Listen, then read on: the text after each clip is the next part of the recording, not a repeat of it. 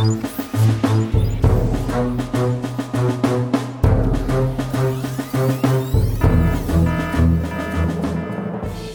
Herzlich willkommen zu Das Universum, dem Podcast, in dem Ruth und Florian über das Universum reden mit Ruth und Florian. Hallo, wir nehmen das erste Mal wieder auf seit Ende Juni, glaube ich. Ja, seit ewigen, ewigen Zeiten. Ich glaube, es war der 22. oder 23.6. Irgendwie sowas rum. Da haben wir, auch, ja. da haben wir ganz viele Folgen auf einmal aufgenommen, das für den Sommer gesorgt ist. Was man auch gemerkt hat. in der letzten Folge war ich schon ziemlich wie war das Wort? Vor Wortagel? Keine Ahnung, aber es, nein, es war okay. Und dann haben wir Urlaub gemacht, wie man das so macht. Ähm, ich hoffe, es war schön. Ja, es war sehr schön. Wo warst du? Ich war äh, auf der Masurischen Seenplatte. Da habe ich schon mal gehört davon. Hm, das ist das letzte, hinterste Eck von Polen. Also, es hat natürlich mehr Ecken als so ein Land, aber es ist äh, ganz oben im Nordosten von Polen. Das ist schon sehr nah an der litauischen Grenze. Beziehungsweise russischen Grenze sogar, weil da ist ja dieses lustige Stück Russland. Kaliningrad, ich weiß nicht, genau. ob das genau. lustig ist. Lustig war wahrscheinlich das falsche Adjektiv, um Kaliningrad zu beschreiben.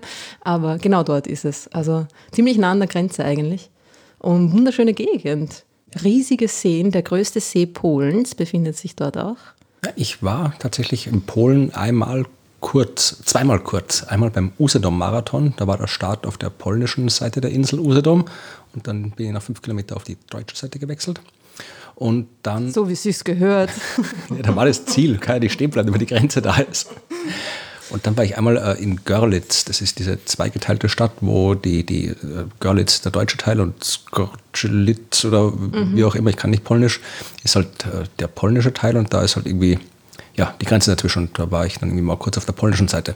Das heißt, du warst bis jetzt nur quasi so mit einem Bein in Polen ja, also und die andere Hälfte war noch in Deutschland. Insgesamt wahrscheinlich so, so drei Stunden am, bei in Polen bis jetzt. Also ja. da gibt es noch viel zu sehen. Naja, das, die Gegend, wo ich war, war ja auch mal Deutschland. Ne? Das ist ein bisschen ein schwieriges Thema wahrscheinlich. Wir waren übrigens, war wirklich eine sehr interessante Reise, muss ich sagen. Also es ist irgendwie sehr ähm, varied, ne? also sehr unterschiedliche Erfahrungen macht man da in dieser Gegend. Wir, waren, wir haben unabsichtlich, zufällig eine Nacht in dem Haus verbracht, in dem damals Adolf Hitler den Russlandfeldzug geplant hat. Ich gedacht, du sagst jetzt da, wo Kopernikus gearbeitet hat oder sonst irgendwas. I'm sorry. Nein, also ich habe versucht, irgendwie Astronomiebezug hineinzubekommen, aber es ist mir nicht gelungen. Außer einmal habe ich ein astronomisches Bier gefunden und gleich getrunken, natürlich. Aber ja, das Johannesbier, Kopernikus, ja, genau. das kenne ich auch. Ja, genau. Es war sehr gut, ja. Ja, also meinen Urlaub habe ich ja schon in anderen Folgen besprochen. Ich bin mit dem Rad einmal vom nördlichsten zum südlichsten Punkt gefahren. Zurück eigentlich auch wieder, weil ich ja von zu Hause los zum nördlichsten Punkt, zum südlichsten Punkt und vom südlichsten wieder zurück. Also du bist aber nach Hause zurück, nicht zum nördlichsten Punkt nein, nein, zurück. Nein, nein, nein. Okay, das wäre eine Fleißaufgabe gewesen. War auch sehr schön. Aber jetzt äh, sind wir wieder da und jetzt müssen wir wieder arbeiten und es ist ur viel passiert in der Zwischenzeit. Das werden wir alles nicht aufarbeiten, weil ja, sonst kommen wir nie dazu, was Neues zu besprechen. Also tun wir einfach so, als hätte es die letzten beiden Monate nicht gegeben. Und äh, schauen einfach in die Zukunft. Äh, beziehungsweise müssen wir noch einmal kurz in die Vergangenheit schauen. Wir müssen ja schauen, was aus deiner Astronautinnenbewerbung geworden ah. ist. Äh, ja, da gibt das ist ein sehr schnelles Update. da hat sich genau gar nichts getan. Ich glaube, die ESA ist heillos überfordert mit ihren 22.467 oder wie viele auch immer Bewerbungen ja, es, es waren. Es war tatsächlich äh, äh, vor kurzem eine äh, Nachricht, also die ESA hat eine Meldung rausgegeben. Mehr als 23.000 Bewerbungen gab es. Ja, und äh, die ESA hat tatsächlich gesagt, dass es halt ähm, mehr sind als sonst und erwartet. Also das habe ich, das wirst du wahrscheinlich gewusst haben, weil du hast dich ja beworben, aber äh, sie sucht erstmal, steht in diesem Artikel, nach zwei verschiedenen Kategorien von äh, AstronautInnen und Astronauten, also Karriere-Astronautinnen und Reserve-Astronautinnen. Ah, verstehe. Und die, was die Reserve macht, keine Karriere, oder? Nein, die sitzt auf der Bank und wartet, bis halt dieses Haxel bricht und genau. dann kommen die. Nein. Eigentlich ideal für mich, oder? Immer gerne in der zweiten Nein, äh, Reihe. Karriere-Astronautin heißt, äh, dass du quasi fix bei der ESA arbeitest und dann halt einfach so halt ins ja. All fliegst und was man so macht dort, ja. Reguläre Flüge macht. Und die Reserve-Astronautinnen, die bleiben dort, wo sie jetzt auch schon arbeiten, also da steht hier in dem Artikel steht, bei ihrem jetzigen Arbeitgeber beschäftigt. Also bei mir selber, vielen Dank ESA. Und werden von der ESA vorübergehend für einzelne Missionen angefragt. Also du bist dann quasi ja, Astronautin, ja, Leiharbeiter oder Richtig, sowas. so ist es, genau. Also als, als, als äh, Profi-Karriere-Astronaut ist man natürlich bei der ESA angestellt. Ja. Also das, also insgesamt, also äh, wie gesagt, hier vier von dem einen, äh, vier bis sechs und 20, also bis zu 20, also 30 Aber das Plätze. ist eigentlich cool, also das wäre wär ich auch total zufrieden damit, ehrlich gesagt. Also irgendwie freiberufliche Astronautin, wer ist das schon? Jedenfalls sagt sie, äh, die ESA auf ihrer äh, Aussendung, dass sie jetzt äh, eine Revised Processing Timeline haben. Also sie mussten anscheinend aufgrund der hohen Bewerbung ihre, ihre Abläufe überarbeiten und sie sagen, it is expected. Ja? Also man geht davon aus, dass alle, die sich beworben haben, äh, bis November 21 spätestens über den Status informiert werden. Alright. Naja, gut, das sind ja nur mehr drei Monate. Ja, kommt davon, ob man Anfang und Ende. Oh, wenn man ja, stimmt, drei oder vier. ja, aber bis dahin wissen wir hoffentlich mehr. Wow. Okay, das heißt, wir müssen jetzt wahrscheinlich nicht alle zwei Wochen ein, ein neues Update Ja, kann es sein, dass machen, du, oder? hm, kann es sein, dass du noch irgendwas was kriegst und Dass unterwegs. irgendwas passiert, ja. Ja, stimmt. Okay, gut, machen wir das, ja. Ja, also okay, dann ich dachte herscheinen, dass sie geschrieben haben, du bist so super, wir nehmen dich gleich, aber sag's nicht weiter oder irgendwie sowas. Ja, ja das wäre das wär natürlich gut. Vielleicht haben sie es, aber du darfst es nicht weiter sagen. Dun, dun, dun. Vielleicht ist das schon passiert. Ja, gib mir ein Handzeichen, das kann, kann das Publikum nicht sehen. Ja, okay, also das war das Update zur Astronautenbewerbung. Dann äh, äh, haben wir noch geschaut, was so aktuell passiert ist an Kurzmeldungen. Eins, das fand ich interessant. Und zwar hat man, kennst du PDS 70? Äh, nein. Das ist ein Stern, ja. Ah, okay, nicht kein, kein posttraumatisches das Stresssyndrom. Nein. Nein, PDS 70 ist ein Stern, ein, ein junger T-Tauri-Stern und ähm, ist 365 Lichtjahre von der Erde entfernt, äh, 0,76 Sonnenmassen schwer und 5,5 Millionen Jahre alt. Millionen, tatsächlich Millionen. Ich Naja, ich mich- sind- ich hab ja, die sind ja, ja, eben, macht, ganz macht jung, das Sinn, ja. das sind ja die jungen Dinger. Und ähm, da hat man, äh, ja, macht auch Sinn bei, dem, bei der Meldung, um die es geht, denn da hat man einen äh, sich bildenden, einen jungen Planeten entdeckt, also den kannte man schon, und jetzt hat man um den Planeten eine zirkumplanetare Scheibe gefunden. Ein Mond in Entstehung, ja. Genau, weil das ist ja tatsächlich eine der noch offenen Fragen. Wir wissen, dass in unserem Sonnensystem äh, alles voll ist mit Monden. Also wir haben irgendwie über 200 Monde. Also die Erde hat einen, der Mars hat zwei und der ganze Rest treibt sich bei den großen Planeten weiter draußen rum. Aber prinzipiell sind Monde, scheinen so zur Grundausstattung eines Planetensystems zu gehören, zumindest bei den großen Planeten. Und wir haben schon jede Menge große Planeten bei anderen Stellen gefunden, aber noch keinen Mond. Also Exoplaneten ja, Exomonde nicht. Und es gibt eigentlich keinen Grund, warum wir die noch nicht entdeckt haben sollten. Das heißt, wir könnten die durchaus schon Ja. detektieren mit unseren Ja, Methoden. das war, das war einer der ersten Artikel, die ich in meiner Karriere als freiberuflicher Wissenschaftsautor geschrieben habe. Da habe ich, glaube ich, das erste Mal für Spektrum der Wissenschaft, da habe ich mal irgendwie gefragt, ob ich nicht was schreiben kann für die. Und dann haben die gesagt, ja, und dann habe ich was über Exomonde geschrieben und dann, äh, ja, mussten die aber so viel redigieren, dass sie dann gemeint haben, es ist eh gut, aber ich, vielleicht schreibt dann doch lieber das nächste Mal wer anderer was. Du warst quasi deiner Zeit voraus. Nein, gesagt, aber so Exomonde, nein, nein, nein, das sein? nein, aber ich war halt, es war halt ganz am Anfang, das war eh super. Ich schreibe ja jetzt auch regelmäßig für Spektrum halt eine Kolumne, äh, wo der Stil ein bisschen anders ist, aber ich habe damals natürlich noch wenig Erfahrung im richtigen Wissenschaft, Journalismus gehabt und auch nicht, wie man sowas vernünftig schreibt. Aber tatsächlich, äh, das war vor über zehn Jahren und auch schon davor äh, wäre es im Prinzip möglich gewesen, einen Exomond zu entdecken, also nicht zu sehen. Ja, sehen ist schwierig, aber du kannst natürlich äh, die Effekte beobachten. Ja, also wenn so ein Mond einen Planeten umkreist, dann bringt er den Planeten ein bisschen zum Wackeln, ja, und bringt den von der Bahn ab. Also man kann das schon äh, sehen, wenn man einen Planeten sieht. Ich habe äh, das untersucht damals, ich wollte mal eine Forschungsarbeit drüber machen, da ist dann nichts draus geworden. Und zwar geht es darum, Transit äh, Timing Variations zu messen. Das heißt, äh, Transitmethode ist, du hast äh, Stern und vor dem Stern zieht ein Planet vorbei und das macht er in periodischen Abständen und deswegen wird in periodischen Abständen ein bisschen Licht von dem Stern verdunkelt. Also das kannst du sehen, der Stern wird immer heller, dunkler, heller, dunkler, heller, dunkler und wenn da jetzt nur der Planet ist und sonst nichts, dann ist das immer exakt zur gleichen Zeit mit der Periode. Wenn da jetzt aber doch was anderes ist, das kann ein anderer Planet sein in dem System oder eben auch ein Mond des Planeten, dann äh, stört der die Bahn ein bisschen und dann ist der Planet halt äh, mal früher da als erwartet und mal ein bisschen später da als erwartet. Und das sind äh, diese Transit Timing Variations und die kann man im Prinzip messen und im Prinzip kann man auch messen, ob das jetzt von dem Mond kommt zum Beispiel oder von einem äh, anderen Planeten, der kein Mond ist. Mhm, wie Aber, groß dieser, dieser Störkörper genau. sein muss. Ja. Und mhm. äh, diese Transit Time Variations hat man auch schon gemessen bei diversen Planeten, aber wie gesagt, Mond war noch keiner drunter. Wir haben noch keinen Mond gefunden. Aber ich habe damals tatsächlich äh, einen Astronom interviewt für diesen Artikel über Spektrum, der hat gesagt, im Prinzip kann es jederzeit so weit sein. Also es gibt nichts, was uns daran hindert, rein so technisch, wissenschaftlich. Mhm. Und wir haben immer noch keinen entdeckt, aber man hat eben hier äh, bei diesem Planeten einen äh, einen, eine, eine Scheibe entdeckt.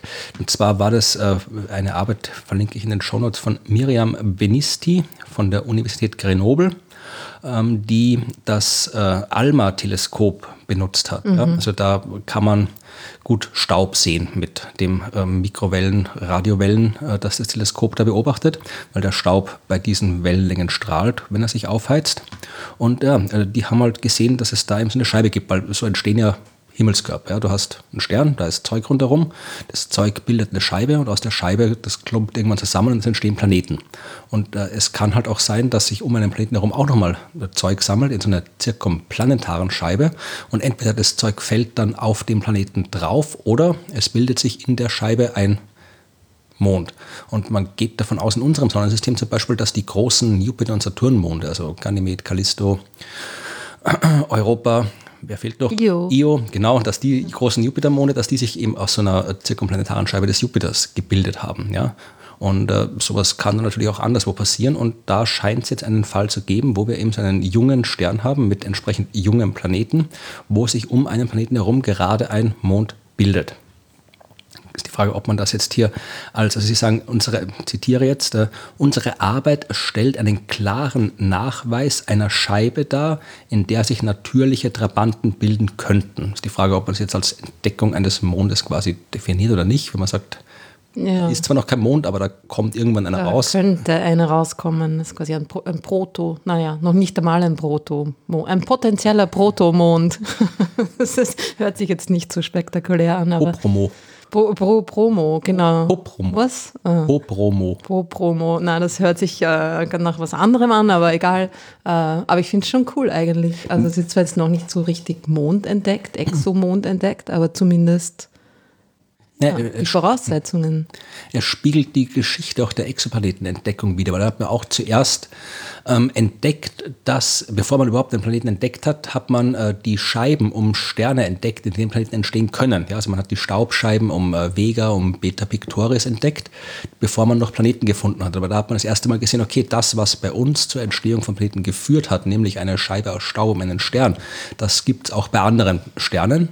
Und dann, ein paar Jahre später, hat man dann auch Planeten entdeckt. Und jetzt haben wir zumindest mal die Orte gefunden, wo Monde, Exomonde entstehen. Und ja, also. Ja. Wissen wir, was die Wahrscheinlichkeit ist, dass sich aus so einer Scheibe auch tatsächlich ein Ding bildet, zusammenklumpt oder ob es eher wahrscheinlich ist, dass sich das wieder schon langsam verläuft? ich weiß es nicht. Wir als Wissenschaft wissen das vermutlich. Also ich gehe davon aus, dass das ist halt, ich weiß, dass es solche Simulationen gibt. Also ich weiß, dass auch in meiner früheren Arbeitsgruppe an der Uni Jena hat man auch solche Simulationen gemacht, so Staubscheibensimulationen und wie sich da in den Staubscheiben Planeten bilden. Die gleichen Simulationen wird man vermutlich ohne große Probleme auch machen können zur Entstehung von Monden. Also es hat sicherlich irgendwer schon irgendwo äh, simuliert und gerechnet, aber ich wüsste jetzt spontan mhm. kein Ergebnis Ergebnis. Aber äh, wenn wir unser Sonnensystem anschauen, das ist ja, wir gehen ja nicht davon aus, dass unser Sonnensystem irgendwie ein besonderer Spezialfall ist. Ja. Und wir haben einen ganzen Haufen Monde. Also wäre es überraschend, wenn es anderswo keine Monde gäbe. Total, ja. Also wird es die wohl geben. Und ja, es kann jederzeit soweit sein. Noch ist es nicht so weit. Hört sich spannend an. Es kann jederzeit soweit sein. Weißt du, was noch jederzeit passieren kann?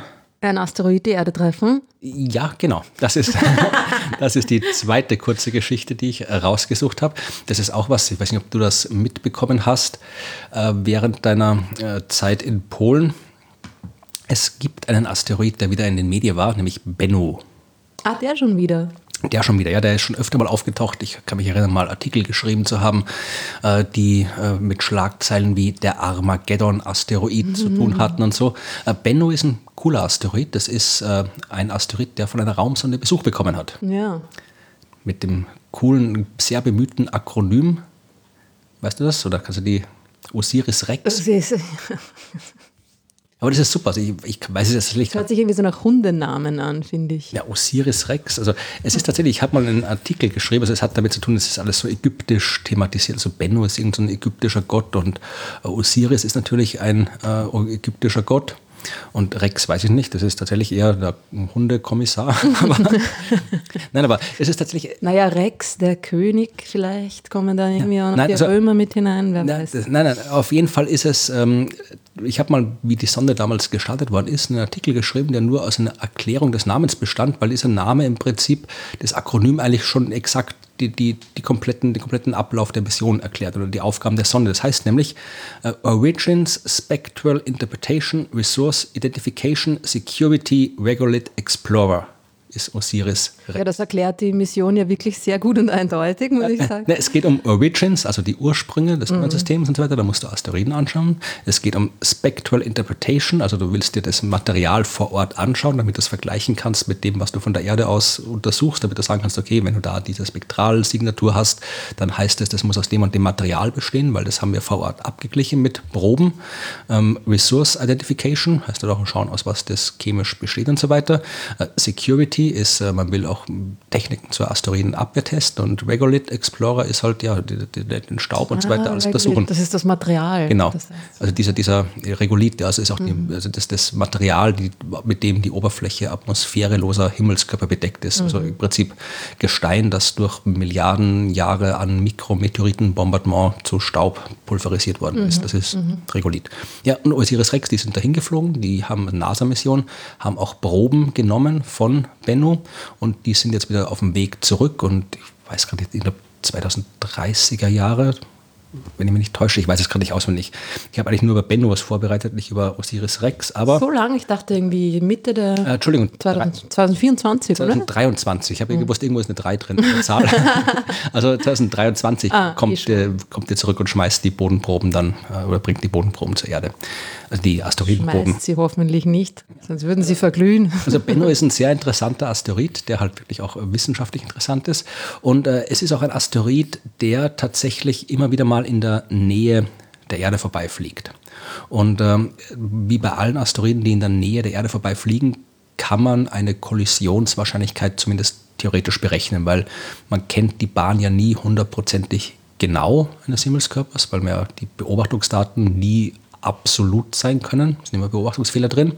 Und insofern kann man sagen, okay, wenn der jetzt ähm, in der Nähe der Erde vorbeifliegt und die Bahn mit der Unsicherheit behaftet ist, dann folgt daraus eben eine mögliche Möglichkeit für die Kollision mit der und der Chance. Ja, und die, bei allen bekannten Asteroiden ist die extrem gering. Also es gibt keinen großen Asteroid, äh, von dem wir wissen und wir wissen so gut wie von allen großen Asteroiden, wo wir wirklich eine in den nächsten 100 Jahren äh, von einer mit einer, irgendeiner halbwegs seriösen, sicheren Wahrscheinlichkeit von einer Kollision ausgehen können.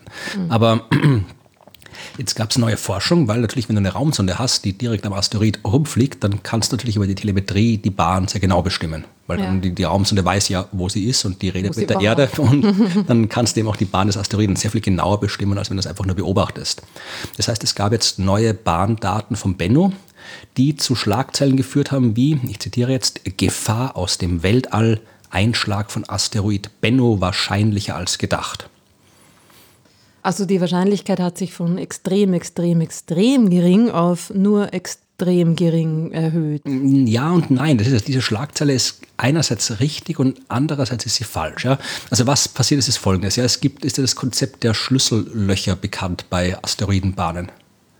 Naja, wenn sie da quasi durchfliegen, dann könnte es sein, dass es irgendwie ja, das Problem ist, man, wenn, wenn quasi ein Asteroid in die Nähe eines größeren Himmelskörpers kommt, dann wird die Berechnung der Bahn immer ein bisschen schwierig, weil je näher zwei Himmelskörper zusammen sind, desto stärker ist die Gravitationskraft. Mhm. Und je stärker die Gravitationskraft ist, desto äh, schwieriger ist der Effekt zu berechnen. Ja? Also rein mathematisch, der Abstand steht im Quadrat äh, unter Bruchstrich bei der Gravitationsformel. Und wenn der Abstand klein wird, wird das unter dem unter Bruchstrich sehr groß. Und insgesamt die Zahl sehr klein. Ja. ja. Und äh, das irgendwann, wenn der Abstand gegen Null geht, dann geht das Ganze gegen unendlich und dann hast du Schwierigkeiten mit dem Rechnen. Mhm. Das heißt, die Computerprogramme kommen mit der Simulation von nahen Begegnungen nur bedingt klar. Also das ist immer mit Unsicherheiten behaftet. Das heißt, ich kann jetzt einen Asteroid, den ich irgendwo sehe, sagen, okay, der fliegt jetzt da lang mit ziemlich hoher Sicherheit und dann kommt er in die Nähe der Erde und dann stört die Erde dessen Bahn mit Gravitationskraft und danach hat er eine andere Bahn als vorher. Aber wie diese andere Bahn aussehen wird, kann ich eben nur mit äh, einer größeren Unwahrscheinlichkeit sagen als vorher, weil ich eben diese nahe Begegnung nur bedingt genau simulieren kann. Mhm. Und da kommen jetzt diese Schlüssellöcher ins Spiel. Also ich kann vielleicht nicht sagen, nach der Begegnung mit der Erde wird der Asteroid genau da lang fliegen. Das kann ich nicht sagen. Aber ich kann sagen, wenn er, sollte er genau da lang fliegen, dann wird er beim nächsten Mal auf der Erde einschlagen. Mhm. Oder sollte er genau da lang fliegen, dann wird er definitiv nicht einschlagen. Und das sind quasi diese Schlüssellöcher, um die es geht. Mhm. Und äh, da waren jetzt ein Schwung Schlüssellöcher quasi noch offen. Insofern, ich schaue mal, ob ich genau die Zahl finde, weiß ich jetzt gerade nicht. Also es gab äh, so einen ganz Schwung potenzielle Schlüssellöcher, durch die er fliegen hätte können, bei einer nahen Begegnung im Jahr 2135. Ja, da waren diese Schlüssellöcher und da hat man nicht genau gewusst, wo er jetzt durchfliegt. Und mit den neuen Daten hat man alle Schlüssellöcher quasi bis auf eines äh, äh was Ausgeschlossen. Ausschließen, das Wort habe ich gesucht, ausschließen können. und äh, insofern ist die Wahrscheinlichkeit, dass was passiert, äh, geringer geworden. Ja, wir wissen, okay, es gibt nur noch eins, wo er durchfliegen könnte, damit was passiert. Aber dieses eine hat man eben nicht ähm, ähm schließen können. Und jetzt äh, hat man eine, eine für alle Zeiten, Zeitpunkte ist die Wahrscheinlichkeit der Kollision gesunken, bis auf eine. Das ist im Herbst 2000, Herbst 2000, September 2182. Ja da ist quasi noch was offen. Also wenn der 2035 tatsächlich genau durch dieses Schlüsselloch fliegen sollte, dann kann es im September 2182 zu einer Kollision kommen und die Wahrscheinlichkeit dafür liegt bei 0,04 Prozent. Oh. Das ist quasi in. Das ist ja jetzt gar nicht so wenig. Es ist so als. Also es ist schon wenig, aber ich hätte jetzt irgendwie mehr, mehr Nullen nach dem Komma erwartet. Es ist, insofern ist halt Benno besonders, weil halt da nur eine Null nach dem Komma ist. Aber äh, es ist trotzdem, also es ist zu 99,96 Prozent passiert nichts. Ja? Also das ist, ja. die anderen Zahlen klingen dann auch immer besser. Und Voll, das ist unsere Tendenz, kleine Zahlen überzubewerten. Ja. ja. Hm. Und also auch, auch die offiziellen Stellen, also die, das, ähm, es gibt ja zwei offizielle Stellen, es gibt das äh, Sentry von der NASA und ähm, von der äh, so italienisch-spanische Kooperation, die haben auch äh, Neodys heißt es, das sind zwei so automatisierte Datenbanken, die ständig alle Daten über Asteroiden durchrechnen, auswerten und dann automatisiert quasi so äh, Kollisionswahrscheinlichkeiten berechnen und dann eben mit anderen Daten abgleichen, Größe vom Asteroid und so weiter, Anzahl der Beobachtungsdaten und dann so Risikolevels quasi festlegen. Und ähm, beide Stufen den eben, also er ist zwar mit einem anderen Asteroid gemeinsam an der Spitze der gefährlichen, aber alle in, einer, in einem Bereich, die eigentlich nicht gefährlich sind, ja. Also wo man sich jetzt akut Sorgen machen muss. Ja, vor allem 2182. Noch dazu hat man da genug Zeit, um eine Rakete hinzuschicken mit Bruce Willis drin. Also Bruce Willis ist wahrscheinlich schon zu alt. Ja, eh, das ist halt immer das Problem. Wenn wir genug Zeit für was haben, dann tun wir halt nichts. Also wir hatten auch irgendwie seit den 1970er Jahren Zeit, was gegen die Klimakrise zu tun. Ja. Und also da hätten wir auch genug Zeit gehabt. Also wenn wir genug Zeit haben, dann tun wir meistens nichts. Mhm, so dass wir wissen als Prokrastinationsanhängerin. Ich bin Chefin von dem Verein, ja. Ja, ja, total. Aber das ist, glaube ich, ein sehr menschliches Phänomen. Ja. Du bist da nicht so, geil? Nein. Du arbeitest hier. Ich bin kein Arbeitstier. Ich, ich, ich, was ist das? Mich stressen Deadlines. Das heißt, ich möchte nicht in den Stress kommen, jetzt irgendwie eine Deadline erfüllen zu müssen in der nächsten Stunde am nächsten Tag. Das heißt, das, das nervt mich zu wissen, ich muss jetzt was machen bis zum nächsten Tag, weil dann, dann, dann, ja, dann habe ich, dann fehlt mir, dann habe ich keine Freiheit mehr, weil dann muss ich es machen. Wenn du auf die Deadline schon eine Woche vorher hinarbeitest, dann stresst sie dich schon eine Woche vorher. Nein, Wenn du erst am Tag davor was machst, dann hast du die ganze Woche quasi frei und erst einen Tag ja, davor Stress. Ja, aber mich, mich würde das Wissen stressen, dass dieser eine Tag kommt. Das kann ich nicht ausblenden, erstens. Und zweitens kannst du halt, wenn du lang in früh genug anfängst, kannst du ja die, den ganzen Stress so über diesen Zeitraum verteilen. Ja? Dann habe ich halt irgendwie, äh, dann arbeite ich hier eine Stunde, da eine Stunde, dann habe ich kurz ein bisschen Stress, aber am Ende. Ja. Nein, es ist natürlich sehr vernünftig, das so zu machen. Und beim Klimawandel wäre es ganz besonders vernünftig gewesen. Ja. Aber es ist uh, umso wichtiger dann, wenn man prokrastiniert, dass man dann natürlich ordentlich einen Zahn zulegt. Und bei mir ist es oft so, dass ich dann, also ich glaube, dass die Dinge, die ich mache, die ich unter Stress mache, besser werden als die, wenn ich viel Zeit habe. Und ich hoffe, dass das bei den Klimawandelmaßnahmen jetzt dann bald auch so sein wird. Ist eine hm, sehr optimistische Person. Hoffnung. Ja, bin ich. Das ist genau. Ja, weil den Pessimismus, den kann man sich für bessere Zeiten aufheben. Das kannst du auf ein Tischdeckchen sticken. Wenn ich sticken könnte. Stricken kann ich, aber sticken nicht. Ja. Ja, das waren meine zwei kurzen Geschichten, um quasi die Folge hier einzuleiten. Und jetzt kommt Ah, genau, ein Nachtrag noch hier zu Asteroid Benno. Äh, wir werden relativ bald wissen, äh, ob da jetzt wirklich äh, Anlass zur Sorge fürs Jahr 2182 besteht, weil 2035 ja, kommt der Asteroid auch wieder in der Nähe der Erde vorbei und also in der Nähe heißt wieder aus astronomischer Sicht halt, ja, da ist, da ist, da ist sehr, sehr viel Platz, aber er ist Wie halt. weit ungefähr ist weiß ich nicht auswendig, aber. Aber nicht näher als der Mond. Nein, da kann ich mir nicht vorstellen, aber mhm. selbst wenn, ist es auch wurscht, ja. Also mhm. auch da tut er uns nichts. Aber auf jeden Fall nahe genug, sodass man ihn mit, mit Teleskopen von der Erde und mit Radarstrahlen, damit ich sehe, die Bahn noch mal genauer vermessen kann als jetzt jetzt und dann mit den Daten werden wir genau sagen können, ob er 2082 jetzt kommt oder ob nicht. Ob wir das Schlüsselloch verbarrikadieren müssen oder nicht. Ja. Also das noch als Nachtrag. Und jetzt kommt die eigentliche Geschichte, die ich ausgesucht habe. Ich bin schon sehr gespannt. Ja, also ich war, ich habe gedacht, nachdem du immer dein eigenes Arbeitsgebiet hernimmst, ja, und ich dann immer irgendwelche, mich doch. Ja, durch, hallo, ich, meine, ich muss von Dingen berichten, von denen ich mich zumindest halbwegs auskenne, wo ich zumindest eine Chance habe, da irgendwie was Sinnvolles drüber zu ja, sagen, oder? Ja, man muss ein bisschen, ja.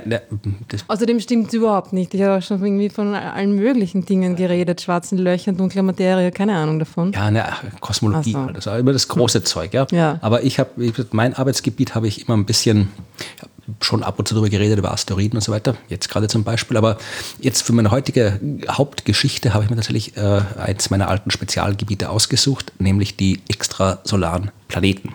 Juhu. Ja, da wird ja auch immer wieder Neues entdeckt und äh, das hat das Feld einerseits ein bisschen will nicht sagen langweiliger gemacht, aber ich kann mir wie, wie ich angefangen habe mit dem Studium, 1995, ist der erste Exoplanet überhaupt entdeckt worden. Mhm. Ja, habe ich damals voll nicht mitbekommen. Nicht, hast du das mitbekommen? Du hast ja auch angefangen 95, oder? Ich habe 96 also, angefangen. Hast du das davor mitbekommen, dass da der Exoplanet entdeckt worden ist? Nein. Ich, hab, ich weiß, dass irgendwo, irgendwo ist so dieses, das muss so, so durchgesickert irgendwie sein, dass es Exoplaneten gibt, weil ich habe es dann irgendwann so im weiß ich, vierten, fünften Semester habe ich es gewusst, weil da habe ich schon angefangen, mich da forschungsmäßig damit zu beschäftigen. Aber mit Sicherheit habe ich zum Studiengebiet nicht gewusst. An das also Bild erinnern. Ich kann mich erinnern, das Bild äh, zu sehen und mir zu denken, wow, echt. Das, das Bild, das du gesehen hast, war dann wahrscheinlich der erste braune Zwerg, der entdeckt wurde. Das war nämlich auch 1995 wieder entdeckt worden ist. Und da gibt es so ein Bild, so ein großer weißer Blob und drunten ja. das Ding, das ist das erste Bild von dem braunen Zwerg, vom, vom äh, 51 Pegasi, der erste Exoplanet, von dem gibt es ja kein Bild. Das ist ja Radialgeschwindigkeitsmethode, ist nur Aber indirekt welches ist dann der erste, von dem Sie ein Bild gemacht haben? Ah, da streiten sich die Leute heute noch drüber.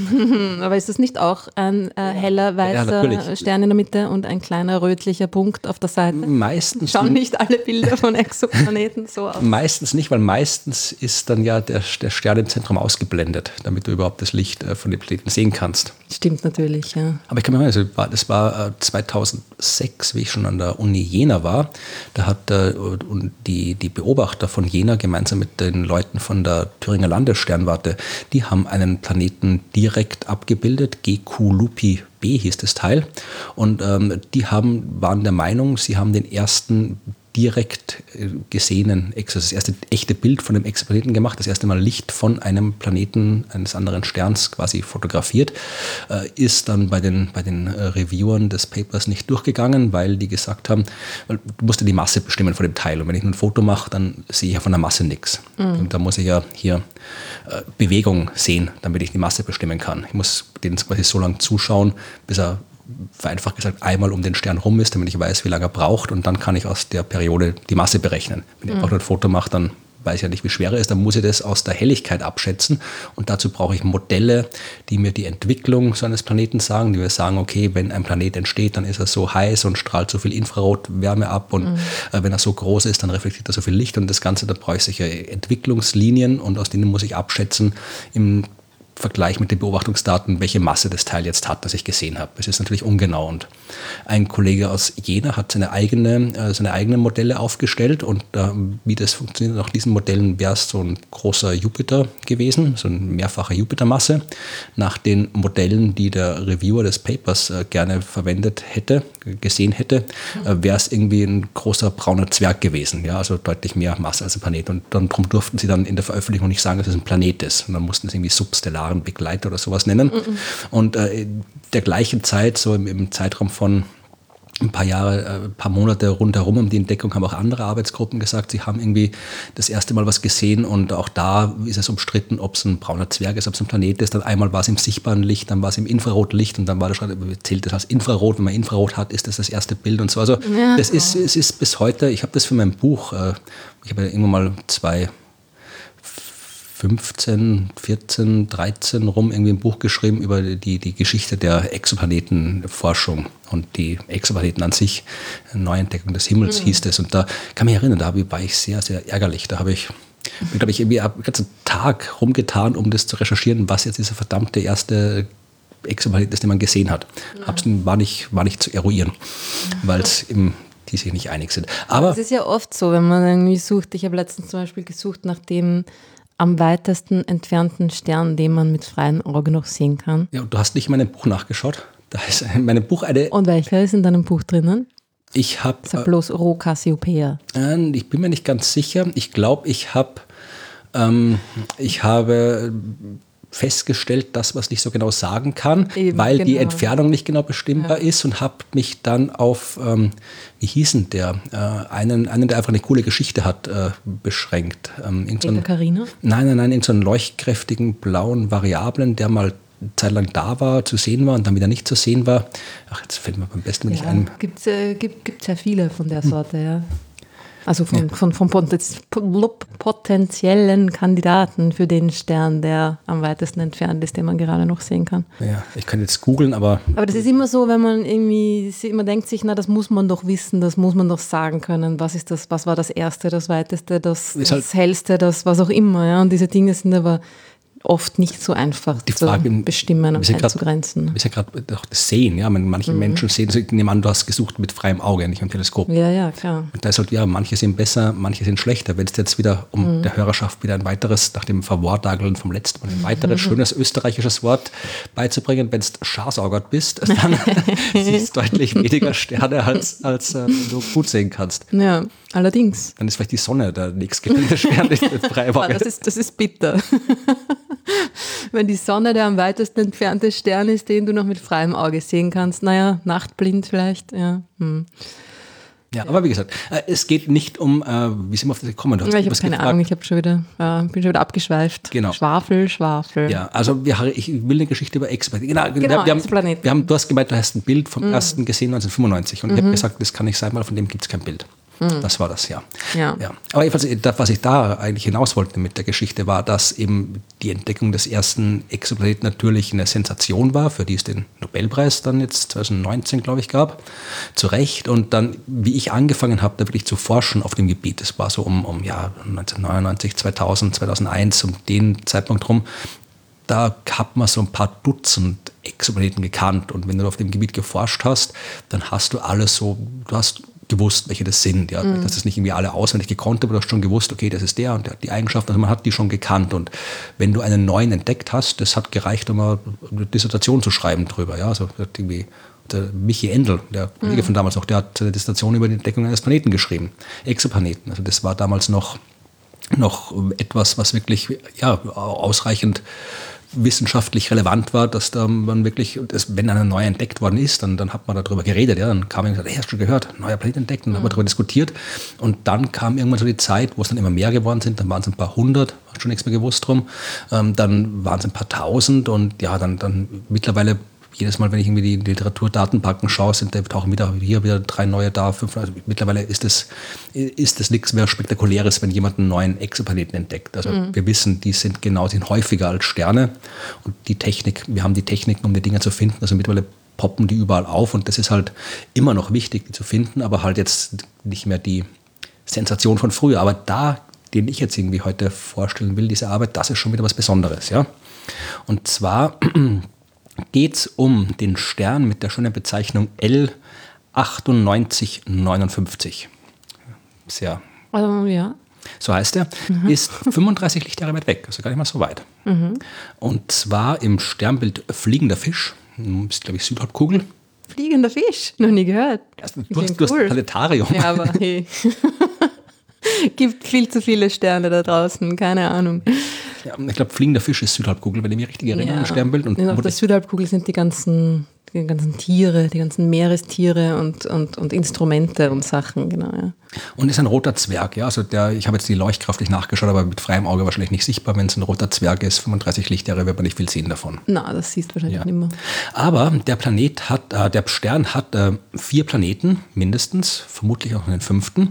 Das hat man schon früher entdeckt und zwar 2019 hat man äh, drei Planeten entdeckt dort mit TESS, mhm. das äh, Satellitenteleskop der NASA war TESS, glaube ich, oder? Mhm. Also das macht Transitmessungen, also was ich vorhin erzählt habe, schaut die Helligkeit vom Stern an und wenn die Helligkeit sich periodisch ändert, dann kann einer der Gründe dafür eben ein Planet sein, der vor dem Stern vorüberzieht. Und so hat man damals drei Planeten entdeckt. Was man nicht weiß, wenn man Transitmessungen macht, ist, wie schwer die Planeten sind. Ja, also ich kann die Größe bestimmen, weil je größer, desto mehr Licht verdeckter. Aber die Masse kriege ich da nicht raus. Dafür brauche ich eine andere Methode. Und zwar die Radialgeschwindigkeit. Das ist vereinfacht gesagt, äh, wenn der Stern von einem Planeten umkreist wird, dann fängt er an, ein bisschen hin und her zu wackeln. Und das Wackeln kann ich messen, weil beim Wackeln kommt der Stern mal auf uns zu, mal von uns weg. Und das führt zu einer, äh, den Doppler-Effekt, den man auch vom Einsatzfahrzeug kennt, das vorbeifährt, wo die Sirene dann die Tonhöhe sich ändert. Und in dem Fall ändert sich halt die Tonhöhe des Lichts, also die Farbe. Mhm. Und das kann man sehr genau messen. Äh, diese Farbänderung im Licht, also mal verschiebt sich das Ganze zum Roten, mal zum Blauen. Das kann man messen, wenn man lang genug hinschaut. Und so kann man dann eben auch feststellen, dass der Stern wackelt. Und aus dem Ausmaß des Wackelns kann man dann eben auf die Existenz von Planeten schließen und auf die Masse. Ja? Äh, nicht auf die Größe. Also das sind quasi, äh, idealerweise hat man beide. Komplementäre genau. Methoden. Und, ja. und das Wichtige daran ist wahrscheinlich, dass man die Dichte herauskriegen will, ob es ein Gesteinsplanet ist oder ein Gasplanet. Ganz genau. Deswegen brauche ich eben Masse und ähm, Durchmesser. Dann kann ich die Dichte berechnen. Und jetzt, äh, das war eine Arbeit hier, so eine äh, spanisch-portugiesische Arbeit. Äh, Uni Porto, da warst du doch, oder? Nein, ich war in Lissabon. Ach, jedes Mal es falsch. ja. Jedenfalls, äh, der, der Hauptautor waren Olivier Demangion, Demangion, je nachdem, oder das Portugiesisch auch immer, äh, der, der Olli. Und, äh, der Olli, Olli. der vom Institut für Astrophysik der Uni Porto. Aber äh, es ist auch hier eine Astrobiologin der Uni Madrid zitiert mit dem wunderschönen spanischen Namen Maria Rosa Zapatero Osorio. Mhm, super. Alle Namen, die haben immer fünf. Und jetzt hier als, äh, als Spoiler, ja, der Planet in der bewohnbaren Zone könnte eine Atmosphäre haben, die Leben schützen und ermöglichen könnte, sagt sie über die Entdeckung, über die ich jetzt sprechen werde. Also, es geht um Folgendes. Man hat drei Planeten dort gekannt, hat gewusst, wie groß die sind. Ja, also waren jetzt nicht so wahnsinnig groß, also war schon klar, dass das jetzt keine Gasriesen eher sind, aber es kann ja immer noch sowas Neptun, Uranus ähnliches sein. Die sind jetzt von der Größe her nicht so viel größer als die Erde, aber haben halt äh, deutlich äh, geringere Dichte.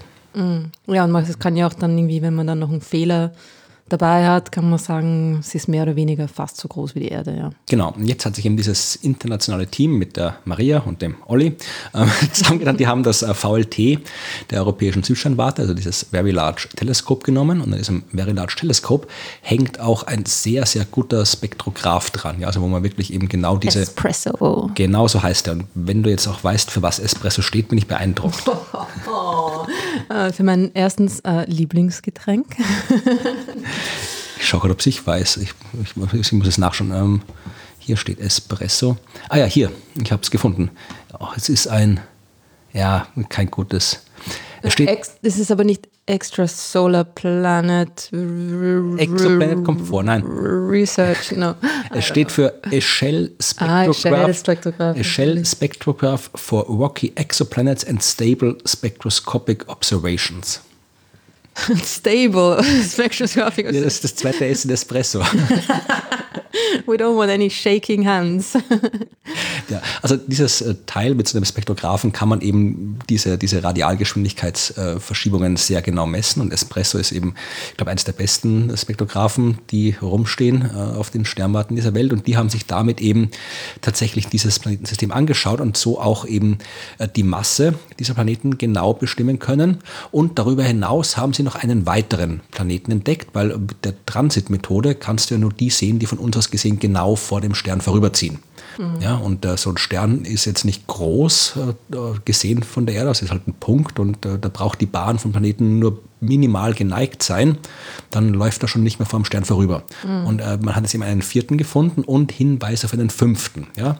Das heißt, es gibt mindestens vier, vielleicht fünf Planeten dort, die alle ja, äh, vergleichsweise kleine Massen haben. Ja, also ich kurz mal, der innerste Planet hat 0,4-fache Erdmasse, dazu gleich mehr. Äh, dann kommt der nächste mit 2,2-facher Erdmasse, dann kommt einer mit zweifacher Erdmasse, dann kommt einer mit mindestens dreifacher Erdmasse und der vermutete fünfte Planet hat so die 2,4-fache Erdmasse. Also das sind alles so, so Supererden, also Planeten, die eine felsige Oberfläche haben, aber ein bisschen mehr Masse als die Erde. Und das Besondere ist der erste, den ich gesagt habe, der mit 0,4-facher Erdmasse. Weil 0,4-fache Erdmasse ist wenig. Das ist halbe Venusmasse. Und das ist tatsächlich der äh, Planet mit der So, schon mehr als Merkur, aber so in der Größenordnung. Das ist Ja. der Planet mit der geringsten Masse, der bis jetzt eben mit dieser äh, Radialgeschwindigkeitsmethode nachgewiesen werden konnte. Und natürlich, je kleiner die Masse, desto geringer ist das Wackeln des Sterns und desto genauer muss man messen können, um diese Planeten zu finden. Und das ist jetzt quasi der aktuelle Rekordhalter, äh, den man gefunden hat. Also wir sind jetzt wirklich schon so genau in den Messungen, dass wir eben Planeten finden können, die halbe Venusmasse haben. Wahnsinn, ja. Und in dem Fall ist es eben auch noch, es ist wie gesagt ein roter Zwerg, das heißt, die sind alle sehr nahe dran an ihrem Stern. Also haben, wenn man sich die Abstände anschaut, ähm, der innerste Planet, diese Mini-Venus, ist 0,02 astronomische Einheiten nah dran. Also das ist, wenn man sagt, Merkur hat 0,4 astronomische Einheiten und äh, die Erde eine astronomische Einheit, also 150 Millionen Kilometer, eine astronomische Einheit und das ist eben 0,02 astronomische Einheiten. Ja, Wahnsinn. Äh, Der nächste ist nah dran, also der, der nächste mit 0,03 astronomische Einheiten, dann kommt einer mit 0,05 astronomische Einheiten, 0,7 astronomische Einheiten und der vermutete fünfte Planet steckt irgendwo dazwischen bei 0,1 astronomische Einheiten. Also alles sehr nah Alle näher dran als die Erde. ja, und sehr eng beieinander. Aber das ist noch auch, das ist bei roten Zwergsternen ist das jetzt nicht ungewöhnlich, dass sie so nah dran sind, weil natürlich auch die Masse dieses roten Zwergs kleiner ist und so. Und das heißt auch, wenn der rote Zwerg äh, schwächer leuchtet, was rote Zwerge ja tun, dass die habitable Zone, die potenzielle habitable Zone auch näher dran ist am Stern. klar. Also der Bereich, wo der Stern gerade warm genug ist, dass auf der Oberfläche eines Planeten Wasser flüssig sein könnte. Und tatsächlich ähm, sind möglicherweise ein oder zwei Planeten dieses Systems in der habitablen Zone. Und das ist interessant, also der eine, der äh, dritte Planet, der, der mit zweifacher Erdmasse, hat man auch, äh, vermutet man aus den spektroskopischen Messungen, die dir ja nicht nur sagen, wie der Stern wackelt, sondern wenn ich da ein bisschen, da gehe ich jetzt nicht im Detail drauf ein, aber ich kann auch ein bisschen über die Dichte, Modelle und über andere Messungen, äh, aus den Eigenschaften des Lichts, kann ich ungefähr äh, rausfinden, nicht nur welche Dichte der hat, sondern auch, äh, wie die, ob das jetzt quasi ein Metall ist mit viel äh, Erde oder Gestein drüber oder was anderes. Und in dem Fall haben sie gute Anzeichen dafür gesehen, dass äh, 30 Prozent von der Masse dieses Planeten Wasser ist. Wow, 30 Prozent. Ja. Das ist ja viel. Das heißt, er hat einen, weiß ich nicht was, äh, hunderte Kilometer Wasserozean. Das, wenn das so wäre, dann ist das so. Dann wäre das so eine, so eine Tief war das Wort, das ich vergessen habe. 100 Kilometer. So enthusiastisch, dass ich Wörter vergesse. Dann wäre dann es eine sogenannte Wasserwelt. Ja, das ist Mhm. auch schon, äh, gibt es auch in den Modellen der äh, Exoplaneten. Und in den Science-Fiction-Filmen. Ja. Da sowieso, ja. Aber ich bin mir auch da nicht sicher. Also es wird immer wieder mal erzählt, man hätte einen Planeten gefunden, der eine Wasserwelt sein könnte. Äh, einwandfrei nachgewiesen hat man meines Wissens nach keinen, aber wie gesagt, mittlerweile werden so viele entdeckt, dass man da leicht den Überblick verliert. Aber äh, prinzipiell spricht nichts dagegen, dass du eben einen Planeten hast, auf dem so viel Wasser ist, dass äh, der wirklich der, die Meere nicht so wie bei uns halt, keine Ahnung, im Schnitt drei, vier Kilometer tief sind, sondern halt wirklich ein paar hundert Kilometer tief sind. Und wo kommt das ganze Wasser her? Naja, wo kommt es her? So viele Kometen und Asteroiden eingeschlagen auf dem Ding, oder was? Naja, das, beziehungsweise kriegst du es ja auch aus, den, aus der ursprünglichen Wolke. Also mhm. da ist auch viel Wasser drin. Und Aber das ist das alles auf diesem einen Planeten da irgendwie so. Was weiß man? Ähm, das, wenn du dir anschaust, das Wasser in, auf der Erde ist ja auch, ich glaube, irgendwie war das Europa, der Jupitermond, äh, der auch äh, sehr, sehr tief im Ozean ja, der Eis liegt. Und wenn 100 du, Kilometer. Ja, und, und, aber wenn du das ganze Wasser auf diesem kleinen Jupitermond Europa hernimmst, ist es mehr als das Wasser auf der Erde. Also ja, ja. es ist nicht so, so dass das dass, wir wahnsinnig viel Wasser haben. Also wir haben viel Wasser, aber es ja. heißt nicht, dass es anderswo mehr geben könnte. Das stimmt natürlich, ja. Und dann passieren doch ganz äh, absurde Geschichten. Also wenn man das modelliert, was halt irgendwie äh, in 100 Kilometer Tiefe mit Wasser passiert, ja, da wird es noch extrem heiß, ja, aber trotzdem mhm. hast du einen extrem hohen Druck, ja, und, und Wasser unter hohem Druck wird halt äh, zu Eis, ja, oder nimmt so eine kristalline Form an. Das heißt, da kriegst du dann in den Tiefen... Heißes Eis. Ganz genau, mit Himbeeren. Ja, also, aber wir wissen es nicht. Wir wissen nur, dass dieser Planet da sein könnte und äh, dass da 30 Prozent. Na, und gibt es da eine andere Erklärungsmöglichkeit? Könnte es dann doch irgendwie eine Art so uh, semi-gasförmige ja, ja. mit Gesteinskern, was auch immer, natürlich. Welt auch sein? Ja, ja, natürlich, das, das besteht immer diese Möglichkeit und da sagen sie ähm, tatsächlich, dass ähm, sozusagen hier die, die Planeten, die ähm, am nächsten sind, die sind wahrscheinlich eher trocken mit geringeren Mengen an Wasser, aber dieser dritte Planet, der könnte tatsächlich eben 30 Prozent Wasser haben und dann eben den fünften, der sich auch in der habitablen Zone befindet, der, wo man noch nicht sicher ist, ob es den gibt oder nicht, wo die Daten noch nicht ausreichen, der könnte eben auch äh, flüssiges Wasser auf der Oberfläche haben, wenn es ihn gibt. Also Sie sagen, Sie können es trotz der hohen Genauigkeit, äh, die Sie jetzt mit dem Espresso-Teil haben, nicht genau sagen, aber was kommt bald? Das ILT. Ja, und äh, mit ILT und James Webb Weltraumteleskop, da sagen nein, nein, nein, James Webb muss die fernen Galaxien beobachten. Nichts mit euren Gesteinsbrocken da. Ja, aber jedenfalls das kann das theoretisch. Das ist der 35 Lichtjahre, der ist nah genug, dass man da hinschauen kann und das Licht dann auch direkt untersuchen kann von diesem Planeten und dann kann ich ihm direkt die Atmosphären spektroskopieren. Ja, weil wenn der Wasser hat, dann hat er natürlich auch eine Atmosphäre. Ne? Vermutlich, wenn es jetzt irgendwie nicht gefroren ist oder sowas, ja, aber mhm. das wird da nicht der Fall sein. Da kann ich ihm direkt äh, das Licht untersuchen und dann direkt rausfinden, aus was diese Atmosphäre besteht. Und da hofft man eben auf eben James Webb und auf das ELT. Das wird dann auch ein Spektroskop dran haben mit, der, mit dem Namen HIRES. Das wahrscheinlich, ah, ja. ich weiß nicht, für was HIRES steht, auch irgendwas. Ich kann mal kurz schauen, ob der Link aufgeht. Ja, das ist sogar verlinkt. Schauen wir mal, ob hier HIRES ja, das ist eher un, un, uh, unspektakulär. High Resolution Spectrograph. Das klingt ein bisschen so wie VLT. ELT, Extremely Large Telescope. Die Instrumente werden jetzt auch so unkreativ ja. benannt. Ja, also der hochauflösende Spektrograph, ja, der wird das dann alles hochauflösen und dann weiß man es vielleicht. Aber müssen wir noch ein bisschen warten. Das ist schon extrem cool, wenn man irgendwie das, das Licht von dem Stern wie es durch die Atmosphäre dieses Planeten durchgegangen ist, sich dadurch verändert hat, dann auf der Erde detektiert und untersuchen kann. Ne? Das ist eigentlich die Vorstellung ja. davon, finde ich irgendwie so. Ja, ich weiß gar nicht, ob die jetzt nur diese, diese, diese Art, das, was du jetzt beschrieben hast, ist ja quasi die Transmissionsspektroskopie, also mm. wirklich das Licht durch die, wenn der, Plan, der Stern, der Planet gerade so vor dem Stern steht, dass das Licht durch die Atmosphäre durchscheinen kann. Ja. Äh, geht aber auch anders. Du kannst, der, der, der Planet reflektiert ja auch Licht.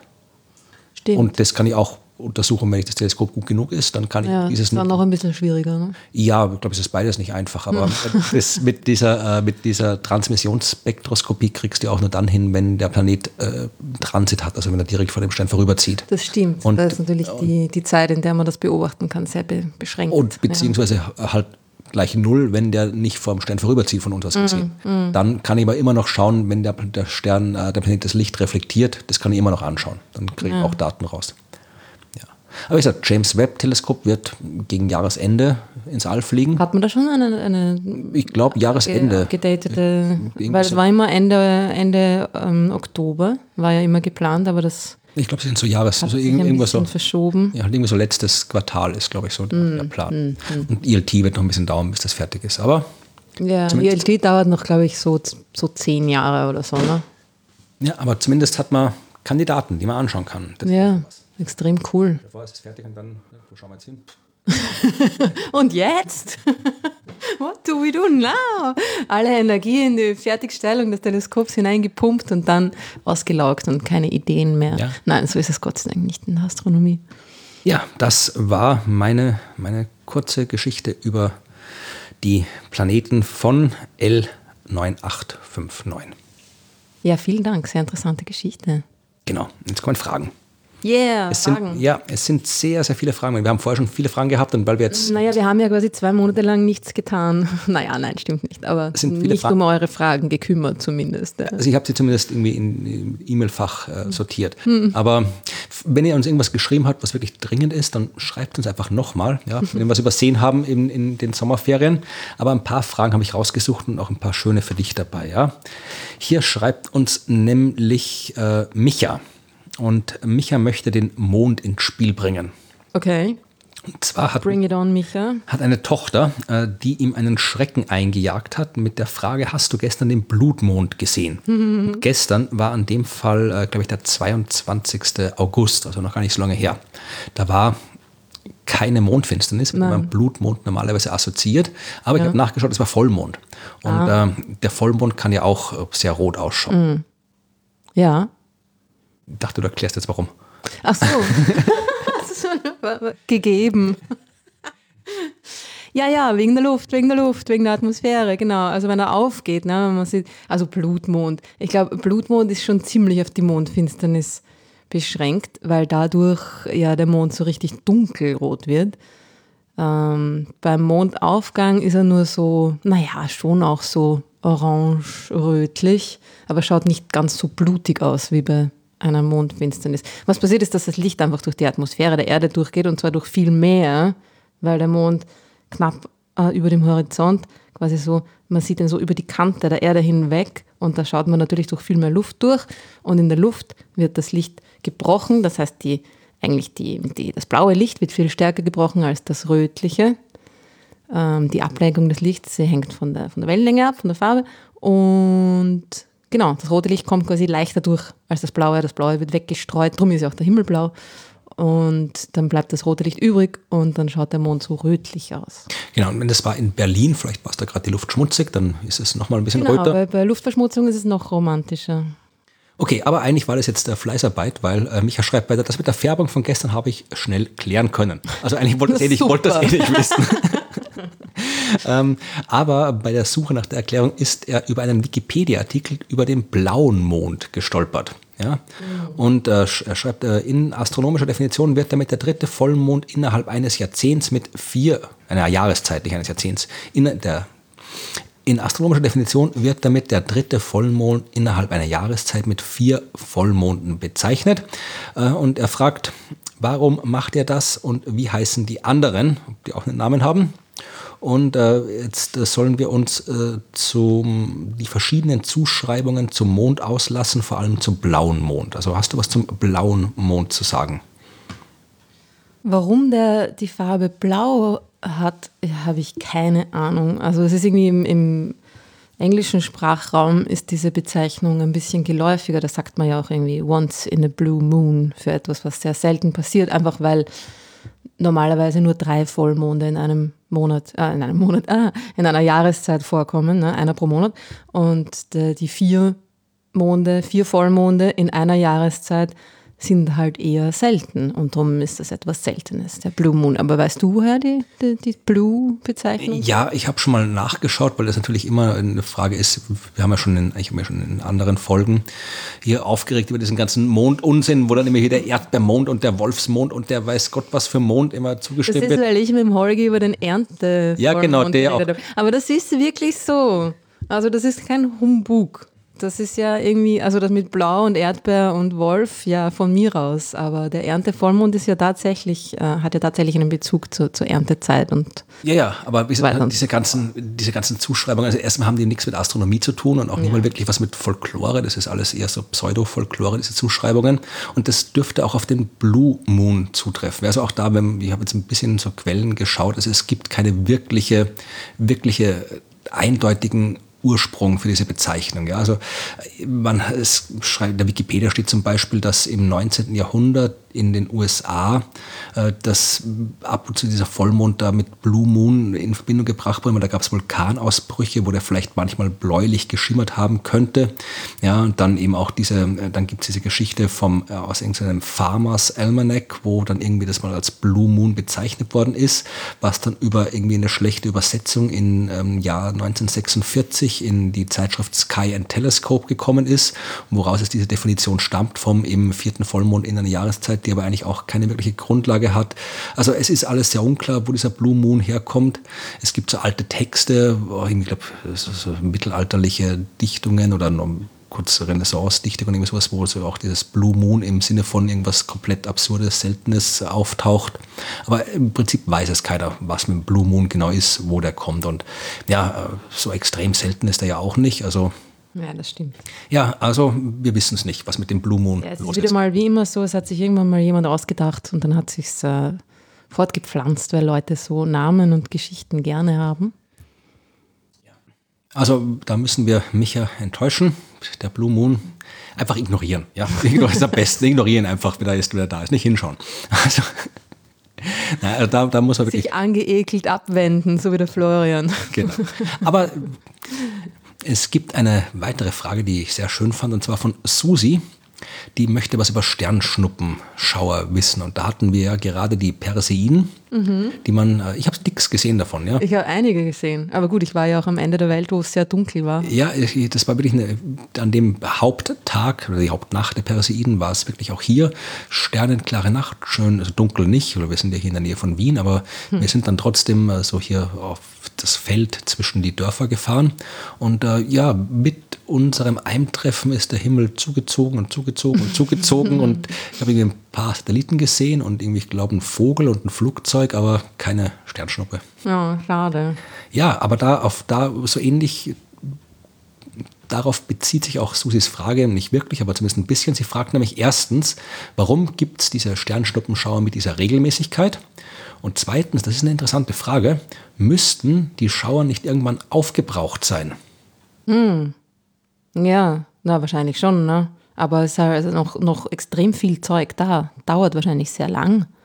Also die Sache mit der Regelmäßigkeit ist natürlich einfach die, dass diese Sternschnuppenschauer zustande kommen, wenn sich die Erde durch die ähm, Bahn eines äh, Kometen meistens ne, durchbewegt oder, auch oder von Asteroiden. Asteroiden aber ich glaube hauptsächlich sind es Kometen, die halt bei jedem Umlauf um die Sonne langsam zerbröseln durch die, die Strahlung der Sonne. Wenn sie der Sonne sehr nahe kommen, ne, dann lösen sie sich so langsam auf und oder fallen, auseinander, fallen jedes Mal wieder ein bisschen auseinander. Ja, das Eis und, vor allem äh, ja, haut auf ja. und reißt dann Staub mit sich und natürlich, wenn sie nahe an die Sonne rankommen, dann doch die Gravitationskraft zerrt da dran. Ja, genau. Aber sie, also sie bröseln jedes Mal ein bisschen mehr Zeug irgendwie raus, aber dieses Zeug bleibt natürlich auch äh, entlang der Bahn dieses Kometen zurück. Und wenn dann die Erde auf ihrer Bahn diese Bahn kreuzt, dann gibt es diesen, diesen Sternschnuppenschauer. Und das passiert natürlich regelmäßig, weil die Erde sich auf einer regelmäßigen Bahn um die Sonne befindet. Genau, und äh, tatsächlich ähm, ist äh, es ist nicht unmöglich, dass so ein Sternschnuppenschauer aufgebraucht sein kann. Ja, weil ähm, diese Staubspur des Kometen, die ist ja nicht gleichmäßig verteilt, sondern die ist halt, wenn da jetzt gerade wieder so ein Ausbruch war, wenn da jetzt quasi wieder immer mal irgendwas äh, Eis quasi explosiv verdampft ist und dann mhm. jede Menge Staub, dann hast du so einen Staubklumpen in der Bahn und wenn die Erde gerade durch so einen Staubklumpen durchgeht, da gibt es Boliden. Ja, und sehr viel mehr Sternschnuppen als sonst, wenn äh, die jetzt gerade natürlich wird der Staub auch noch andere Kräfte beeinflusst, ja, also auch den Strahlungsdruck des Sonne, also selbst das, das Licht, die Strahlung reicht aus. Äh, wenn die Licht, einfach gesagt, die Lichtteilchen auf die Staubteilchen treffen, dann ist die Kraft groß genug, dass die, die auch ein bisschen durch die Gegend schieben können. Das heißt, auch das kann die Verteilung des Staubs beeinflussen. Und äh, ja, es kann durchaus sein, dass dann eben äh, so eine Staubspur entweder so klumpig ist, dass wir halt auch mal wo durchfliegen, wo gerade keine Klumpen ist und wo weniger ist als sonst oder wo auch gar nichts ist. Und natürlich, äh, Komet, irgendwann ist der Komet auch alle. Ja? Also irgendwann mhm. ist der Komet aufgebraucht, entweder ist alles äh, Eis gasförmig geworden und weg. Schatz, Komet ist alle. ja. Dann ist das ganze Eis weg, dann, dann ist er quasi einfach, schaut aus wie ein Asteroid.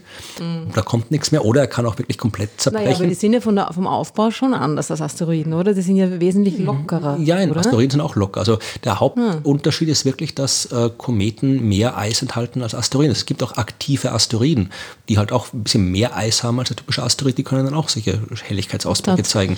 Also die Grenze ist fließend und eben ein Komet, mhm. der viel Eis verloren hat, der ist dann, unterscheidet sich nicht mehr groß von einem Asteroidenartig. Okay. Ja. Also und wenn der Komet halt kein Eis mehr hat, das ausbrechen kann und der der Sonne nicht nahe genug kommt, um durch die Sonne zerbröselt zu werden, ja, dann fliegt er rum und dann kommt nichts mehr. Oder er wird von der Sonne komplett zerstört und dann bleibt halt noch ein bisschen Staub da und wenn die Erde oft genug durchgeflogen ist, ist der Staub irgendwann weg und dann gibt es ja. den Sternschnuppenschauer nicht mehr. Und das ist ja auch so bei den Sternschnuppenschauern, dass die immer wieder quasi stärker und schwächer sind. Genau. Ne? Also die Perseiden sind relativ verlässlich irgendwie, aber sind auch immer wieder, haben, haben quasi bessere und schlechtere Jahre.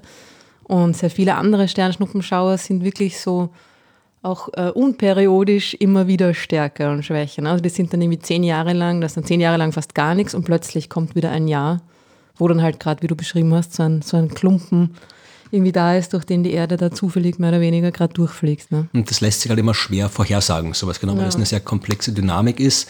Das heißt, man kann eigentlich nicht gut vorhersagen, ob der Sternschnuppenschau jetzt wirklich stark sein wird oder schwach sein wird. Man kann es ein bisschen, aber wie gesagt, ich habe dann wieder jetzt bei den Perseiden schon gelesen, ja, über 100 Sternschnuppen pro Minute oder irgendwie sowas oder pro Stunde. Pro Minute. Oder pro Stunde, aber das ist, das ist halt immer, da, naja, da nehmen sie aus der Wikipedia den Maximalwert, der halt für genau, extremst beste Bedingungen gilt und so weiter weiter, aber in der Realität sind es, keine Ahnung, 20, 30. Naja, in der Realität. Was ist, das kommt darauf an, was deine Realität ist. Wenn du in Baden bist, irgendwie südlich von Wien, wo, wo der Perseus genau über Wien ist, ja, also genau am, am, wo die große Stadt, genau dort am, am Nordosthorizont ist, wo auch der Radiant von dem Sternschnuppenschauer ist, also wo die alle herkommen, ja, dann siehst du natürlich sehr wenig, ja, klar. Aber wenn du echt jetzt wo bist, wenn du in den Bergen bist, ja, fernab jeglicher Zivilisation, da kann man schon, also 100 ist echt, sind dann so die Idealbedingungen, ja, aber da kannst du schon irgendwie 70, 80 kannst du schon hinkriegen. Ne? Also das, ja, so eine Sternschnuppe pro Minute, das geht schon. Ne? Aber du musst eben, das, ist, das Ding ist, es macht einen riesen Unterschied, ob du wo bist, wo es dunkel ist oder ob du, ob du wo bist, wo es wirklich, wirklich sehr dunkel ist. Ja, das macht den aus, das gibt den Ausschlag. Ja. Also in manchen Medien wird oft der Eindruck erweckt, da geht es dann wirklich so, so, so wie Feuerwerk, pfiuh, genau. Pfiuh. Na, ganz so ist es leider nicht. Aber es ist schon, ich, ich finde es schon, also wenn man es irgendwie so sagt, so ein, eine Sternschnuppe alle paar Minuten, dann ist schon, ich finde, das zahlt sich schon ja. aus. Ne? Ja, also ja, es zahlt sich immer aus. Also Sternschnuppen mhm. kann man auch sehen, wenn keine Sternschnuppenschauer sind. Also wenn man lang genug schaut, sieht man das jede Nacht Sternschnuppen. Mhm. Ja. Ja, also Susi, die Sternschnuppenschau können aufgebraucht werden, aber es gibt immer genug Nachschub. Also es ist genug Staub im Sonnensystem, dass man immer Sternschnuppen sehen wird können. Keine Sorge. Und dann haben wir eine schöne und interessante Frage von Ronja. Ja, äh, sie hat noch ein Jahr Schule vor sich und die Frage ist aktuell genug, dass das noch halbwegs stimmt. Ja? Also es ist nicht, dass die schon seit einem Jahr rumliegt und würde gerne danach von Norddeutschland nach Wien ziehen. Ja? Prinzip kann man machen. Also ich finde Norddeutschland ist schön, da kommt meine halbe Verwandtschaft her, aber man kann durchaus nach Wien ziehen. Ja, da ist das Wetter besser. Na, muss nicht sein. aber Ronja will das deswegen machen, um dort Astronomie zu studieren. Ah, ja, super. Weil Wien hat ja doch ein großes Institut, wo man viele mhm. verschiedene Disziplinen studieren kann. Ja, und Wien ist einer der wenigen Orte, wo man tatsächlich Astronomie überhaupt studieren kann. Ich glaube nicht, dass gibt es in Deutschland überhaupt einen Ort? Nein, oder? Du kannst halt, du, du kannst schon Als Astronomie forschen und so weiter, aber du hast ein Physikstudium, wo du halt dann, ja. genau. Mhm. Also das äh, geht nicht in Deutschland. Aber äh, sie will nach Wien ziehen und ähm, das Eichhörnchen, oh Gott, Entschuldigung, aber das Eichhörnchen ist gerade einen halben Meter von mir entfernt. Ja, das ist ganz lieb, es tut nichts. Oh, ist das süß. Okay.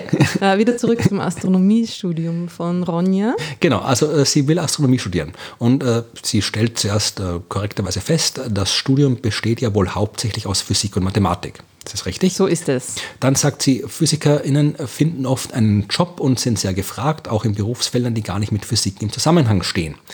Gilt das dann auch für Astronominnen oder ist es für diese deutlich schwieriger, eine Stelle zu finden? Und sie will gerne wissen, äh, ob wir darauf was zu antworten haben. Oh ja, das ist eine sehr gute Frage. Ich glaube, dass das für Astronominnen noch viel relevanter ist in Wirklichkeit, dieses in einem Berufsfeld arbeiten, für das sie nicht ausgebildet worden sind. Äh, und äh, sehr begehrt. Hm, ja, also es kommt immer darauf an, was du tun willst. Also wenn du dich in, wenn du ähm, in, wenn du zu, keine Ahnung, zu Siemens wechselst und dort halt als Physiker arbeitest, bist du nicht mehr quasi in der, in der Grundlagenforschung tätig, äh, sondern schon auch noch, naja, in der ähm, Forschung unter Anführungszeichen. Jetzt mache ich mir gerade wieder Freunde.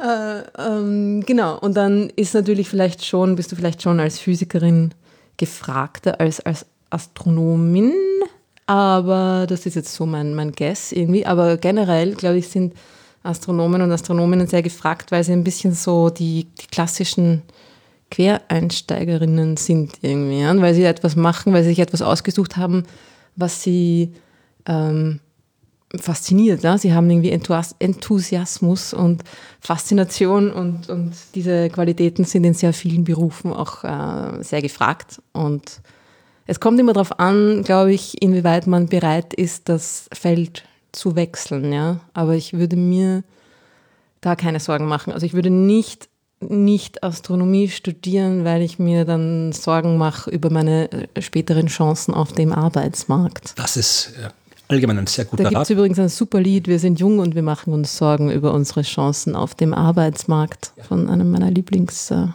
Künstler Peter Licht. Dann werde ich das verlinken in den Shownotes. Aber es ist tatsächlich ein guter Rat, äh, jetzt bei der Studienwahl nicht zu sehr auf den späteren Job zu schauen, ja, weil das führt im schlimmsten Fall dazu, dass man was studiert, was man gar nicht studieren will und was mhm. keinen Spaß macht. Ähm, es ist insofern richtig, dass man, wenn man jetzt Physik studiert, es äh, quasi sehr viel mehr Möglichkeiten gibt, Physik zu betreiben außerhalb mhm. der Universität, als man außerhalb der Astronomie äh, der Universität Astronomie betreiben kann. Ja, also wenn ich jetzt wirklich astronomische Forschung machen will, dann kann ich das eigentlich nur an Universitäten oder anderen Forschungseinrichtungen, ja, also bei der mhm. NASA oder sonst irgendwo.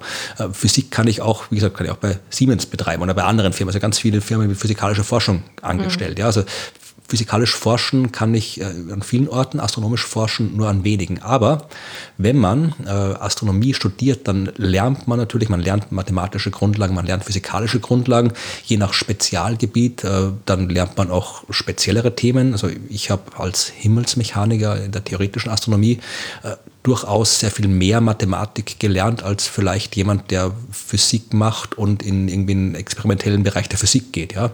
Mhm. Also habe ich da vielleicht eine bessere Mathematikausbildung als ein Physiker sie hat. Genauso lernt man auch äh, Programmieren, wenn man Astronomie macht. Ja? Das gehört auch zum, zum Grundlegenden mittlerweile dazu. Und ja, das sind alles Dinge, die man anderswo auch brauchen kann. Und Kollegen von mir, ich kenne einen, der, der hat dann äh, bei der Bank äh, gearbeitet und dafür die Bank irgendwie Zeug gerechnet. Frage mich, was man da muss, da muss auch irgendwas gerechnet werden, ja? Oder in der Wirtschaft oder. Ja, mir scheint, dass sich Banken auch mit Zahlen ja, ja, tatsächlich, ja. ähm, aber äh, auch äh, gesagt, ganz viele gehen dann irgendwo in die Wirtschaft und programmieren da irgendwas, ja, weil das ja. der Astronomie musst du halt programmieren, weil es da wenig, wenig vorgefertigte Software gibt. Also meistens, und selbst wenn es die gibt, musst du es immer noch anpassen. Also du musst sehr viel mhm. selbst schreiben an Programmen. Und wenn du das kannst, dann bist du auch gefragt auf dem Arbeitsmarkt. Und ja, wir beide machen machen auch, wir sind auch nicht mehr in der Forschung tätig, wir, wir erzählen über Astronomie. Genauso gibt es viele, die halt dann wirklich in der, irgendwo beim Fernsehen, bei den Medien und so weiter gelandet sind. Also man hat wirklich viele Möglichkeiten und von allen, die ich kenne, die mit mir studiert haben und mit dir wahrscheinlich auch, äh, die haben alle einen Job. Und wir kennen keine gescheiterten Existenzen. Nein, nicht, dass man gescheit Nein, aber sie haben alle, es ist jetzt nicht so, dass da jetzt irgendwie, mhm. sie haben alle einen Job und alle haben einen Job, den sie gern machen, meines Wissens. Ja, ja. Und ich glaube, das ist ja auch das, das, das Allerwichtigste, dass man irgendwie etwas macht, was man gern macht und dass man, also zumindest da quasi, dass da die Chance besteht, dass man dann später auch was macht, was man gerne macht, wenn man jetzt etwas studiert, nur weil man da irgendwie äh, Chancen sieht für später, dass es äh, ist man ein bisschen auf verlorenen Posten, ja. Weil die erstens ändert sich die Situation, natürlich, ja. Bist eine, einige Jahre wohl damit beschäftigt, mit dem Studium. Und es ist auch einfach, wer will schon etwas machen, was jetzt nicht irgendwie, wo, wo dein Herz nicht dran hängt. Ja. Also kann man schon, kann man natürlich auch machen, ganz klar, aber. Manche müssen es machen. Ja, muss man auch oft und muss man in der, auch sogar, wenn man in der astronomischen Forschung arbeitet, muss man sehr viele Dinge machen, an denen nicht das Herz hängt. Ja. Also so habe ich das jetzt nicht gemeint, aber zumindest da ist die, gerade wenn es um ein Studium geht, was ja auch einen ziemlichen Aufwand bedeutet, ist es äh, das, das erste Kriterium für den Erfolg, glaube ich, dass, dass es einem Spaß macht und interessiert. Genau, also Ronja, wenn dich Astronomie interessiert und dich fasziniert, dann studier das, weil dann hast du was gelernt und dich ein paar Jahre mit etwas beschäftigt, was dich fasziniert und das ist immer gut. Und du hast deine Zeit nicht mit irgendwelchen Zeug verbracht, was du bescheuert findest. Und wie gesagt, es, es ist bis jetzt es bleibt, man bleibt nicht übrig. Man lernt Sachen und mit den Sachen kann man was anfangen. Absolut. Ja. Und damit kommen wir zur nächsten Rubrik. Das passt ganz gut, denn auch da geht es ums Studieren mhm. der Astronomie.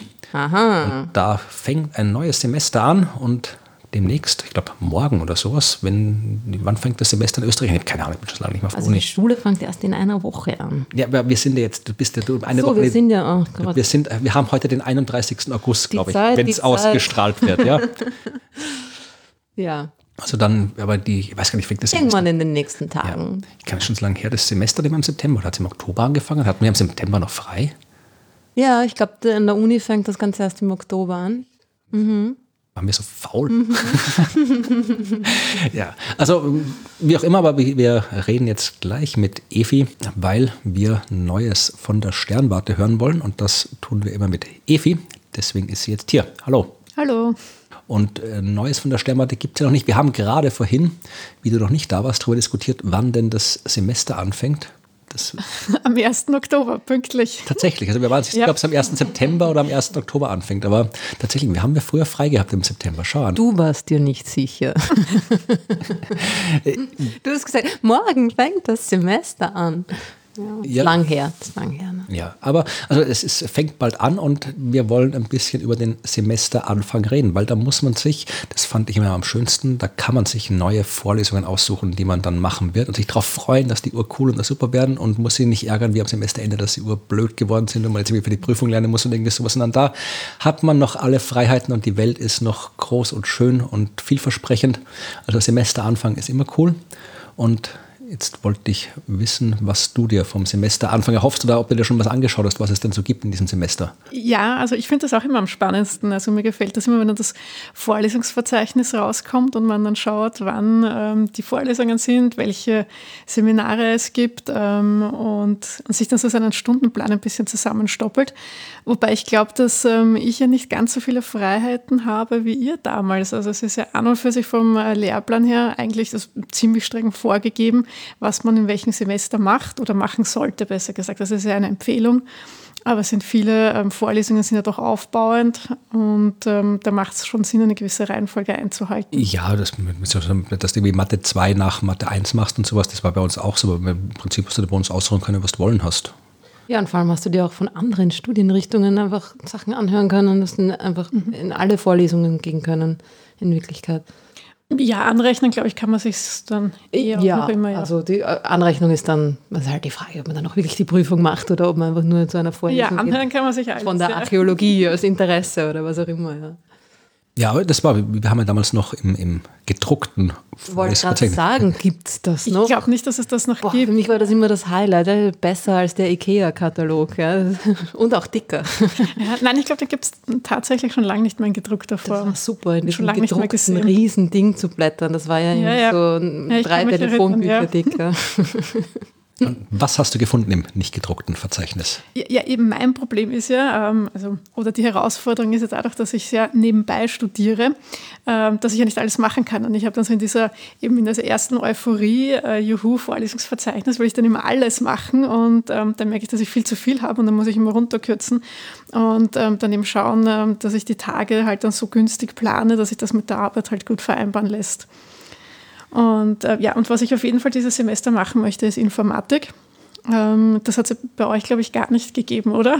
Äh, man hat es als Wahlfach nehmen können. Also ich habe irgendwann mal so eine Vorlesung gemacht, weil ich noch irgendwie zwei Stunden brauchte, um den Abschnitt abzuschließen.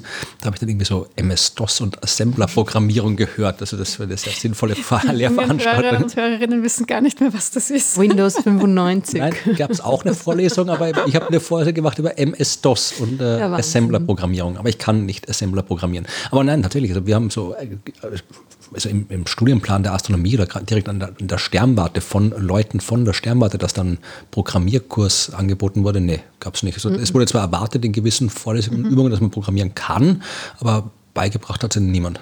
Ja, eben, ich möchte dann im nächsten Sommersemester dann äh, das Praktikum machen und da ist es dann, glaube ich, ganz gut, wenn ich ähm, also jetzt dann im, im Wintersemester Informatik mache, damit ich das Programmieren auch lernen, weil ich kann es gar nicht. Und das ist aber wirklich Informatik quasi für Astronominnen oder? Genau, also es, ja, ja, ich nehme schon an, weil es ist auf der Sternwarte und es ist eben auch von der Astro angeboten und nicht, mhm. es gibt äh, Programmieren für Physiker auch. Mhm. Ähm, das ist auf der Physik wieder und äh, das ist aber das jetzt wirklich für die Astronomen. Ja, das ist cool, dass es das gibt. Das gab es bei uns wirklich überhaupt nicht. Ich frage mich jetzt gerade, ob Astronomen anders programmieren als Physiker.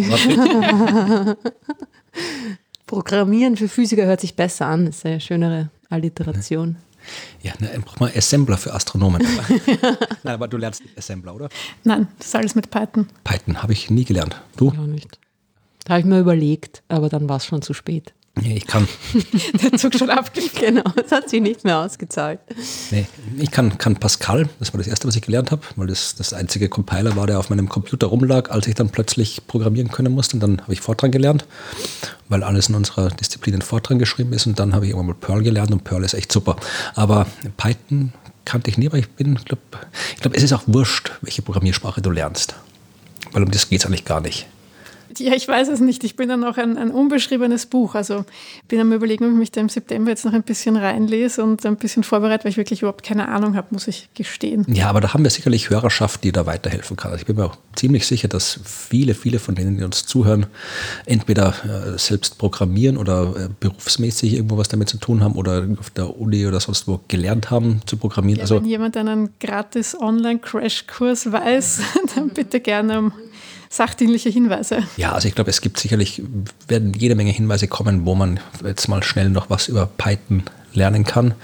Und Beispiele und Tutorials. Und wenn du dann Übungen hast, dann, dann hilft die Community sicher mit, die zu programmieren. Dann lagern ja, wir das die, Ganze aus. Die, die, kommen auf jeden Fall, ja. Also was ich weiß, muss ich dann eh wöchentliche Aufgaben machen und so. Also da muss ich dann Sachen abliefern auch. Äh, du machst es dann also nur, nur Programmieren oder gab es was anderes auch noch? Ähm, ja, ich bin noch am überlegen, ich habe jetzt ähm, ein ziemlich, also für mich hört sich das sehr cool an, ein Seminar entdeckt, ähm, wo man so eine ein Einführung, Anleitung zu wissenschaftlichen Arbeiten bekommt und wo man dann wirklich in einem offensichtlichen Teamarbeiten ähm, mit Daten auch arbeitet, diese aufarbeitet, ähm, eben auch dann quasi eine wissenschaftliche Arbeit ähm, daraus macht. Und das klingt super spannend, finde ich. Ja, und das finde ich tatsächlich auch cool, weil sowas gab es bei uns natürlich auch nicht. Und wenn man heute irgendwie sowas liest, so äh, eine Anleitung zum wissenschaftlichen Arbeiten, ja, das ist dann meistens irgendwie sowas, wo man irgendwie erklärt bekommt, wie man irgendwo was zitiert oder irgend so einen Unsinn oder gut, das ist wichtig, was zu zitieren. Also da sind schon, muss man schon wissen, weil sonst kann man keine politische Karriere machen, ja, wenn man. Ich wollte gerade sagen, in der Politik ist das nicht wichtig. Nein, aber äh, das, äh, oder wie man halt irgendwie der, jetzt dann, keine Ahnung, eine Diplomarbeit strukturiert oder ein Literaturverzeichnis anlegt oder sowas. Aber um das geht ja nicht, sondern das, was du äh, beschreibst, das ist ja wirklich echtes wissenschaftliches Arbeiten, also wo du im Studium da sitzt und mit echten Daten genau, Forschung machst. Genau, also da geht es um die Daten von Tess und eben die Blue Stragglers. Blau-Nachzügler. Genau.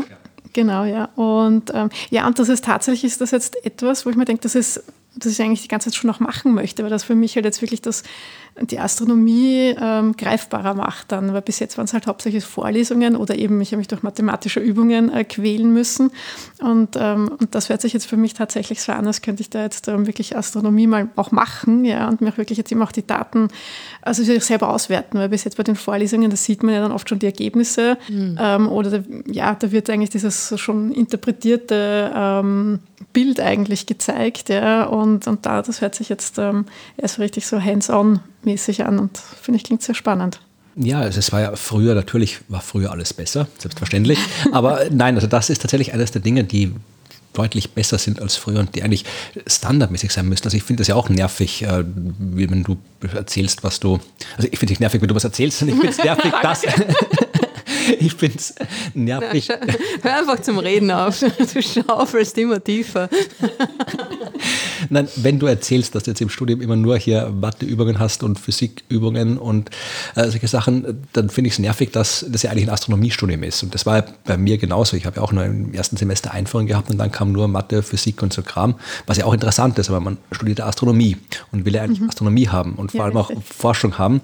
Und äh, eigentlich gehört das, was du jetzt beschreibst, das gehört ins erste Semester. Du musst das gleich wirklich anfangen mit dass du wirklich im ersten Semester schon Forschungsdaten kriegst. Ja, oder vielleicht mhm. kommt halt nur Quatsch raus, ist ja wurscht, aber du kannst mit echten Daten arbeiten. Und äh, ich weiß selbst, wie das ist. Ich habe mal in der Sommerschule, äh, war ich mal so Assistant Lecturer heißt es, und da haben wir auch als Abschluss der Sommerschule, haben wir gesagt, jetzt machen wir alle zusammen, schreiben wir ein Paper. Und haben dann irgendwie Daten gehabt und haben Computerprogramme geschrieben, Daten produziert und dann ein Paper geschrieben. Und das fanden die alle ursuper. Für viele war das das erste Paper überhaupt, das sie veröffentlicht haben. Ja? Weil es ist ja heute oft noch so, dass die Leute ähm, erst nach, nach dem Diplom, damals, heute wahrscheinlich nach dem Master, irgendwie ihre erste Publikation schreiben oder vielleicht überhaupt ihre Dissertation, die erste Publikation ist, echte. Und das ist halt viel zu spät, meiner Meinung nach. Also man sollte wirklich schon viel früher einsteigen, weil wenn man gleich von Anfang an einsteigt, dann, dann ist man viel mehr motiviert und dann bleibt man vielleicht eher dabei, als wenn man sich irgendwie für Semester durch irgendwelche sinnlosen Vorlesungen quälen muss, die man vielleicht mal irgendwo gehört haben muss, aber dann später eh nicht mehr braucht oder es reicht, dass man mal weiß, wo man nachschauen kann, wenn man es braucht. Also ich finde das gut, dass es die gibt, aber die soll es überall geben und viel früher geben. Ja, das stimmt. Es kommt ähm, tatsächlich erst ziemlich spät im, im Studium. Also genau, eben auch dieses astronomische Praktikum und so, das ist alles recht spät. Also, und dann bei mir ähm, kommt das alles dann noch mehr verspätet, weil ich ja sowieso langsamer studiere, weil ich ja berufstätig bin. Und ähm, deswegen habe ich jetzt das Gefühl, dass nach einer Ewigkeit des Studierens ähm, jetzt endlich was ein bisschen Praktischeres kommt. Ja, also da hoffe ich, ich hoffe, es, es klappt zeitmäßig, dass du das machen kannst, weil dann kannst immer cool erzählen, was dann bin ich nicht mehr genervt, wenn du was erzählst. Ja, nein, nein, nein. Endlich nicht mehr genervt. Endlich habe ich was gefunden, was dich interessiert.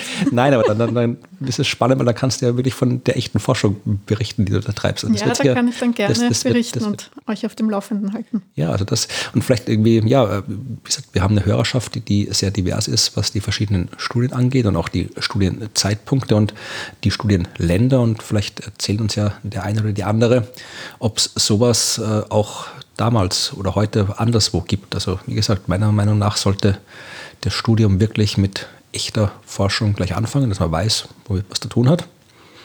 Und aufhören kann man immer noch, ja, aber es, glaube ich, ist besser, wenn man es schon früh genug hat, weil dann macht es mehr Spaß. Und Studium soll ja auch Spaß machen, weil dann macht man es ordentlich. Ja, hoffentlich. Naja, es gibt, ja, also es gibt viele Dinge, die, die Leuten Spaß machen und die sie aber trotzdem nicht ordentlich machen, oder? Ja, das, man macht es eher ordentlich. Das ist aber dann eher ja. eine Charaktersache, oder? Vielleicht, ja. Ja, aber ist, ist die, die, das, das wissenschaftliche Arbeiten jetzt quasi auch wirklich nicht nur formal zu lernen, sondern wirklich eben als wissenschaftliche Arbeit zu lernen.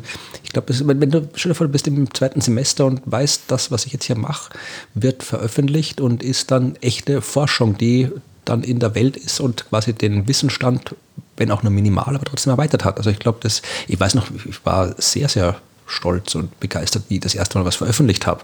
Und hätte ich das im zweiten Semester gehabt, dann weiß ich nicht, dann wäre vielleicht noch motivierter gewesen beim Studium. Also ich glaube, das ist ein, war mir bis jetzt noch nicht so bewusst, aber ich glaube, das ist ein Motivationselement, das man durchaus verstärkt einsetzen kann.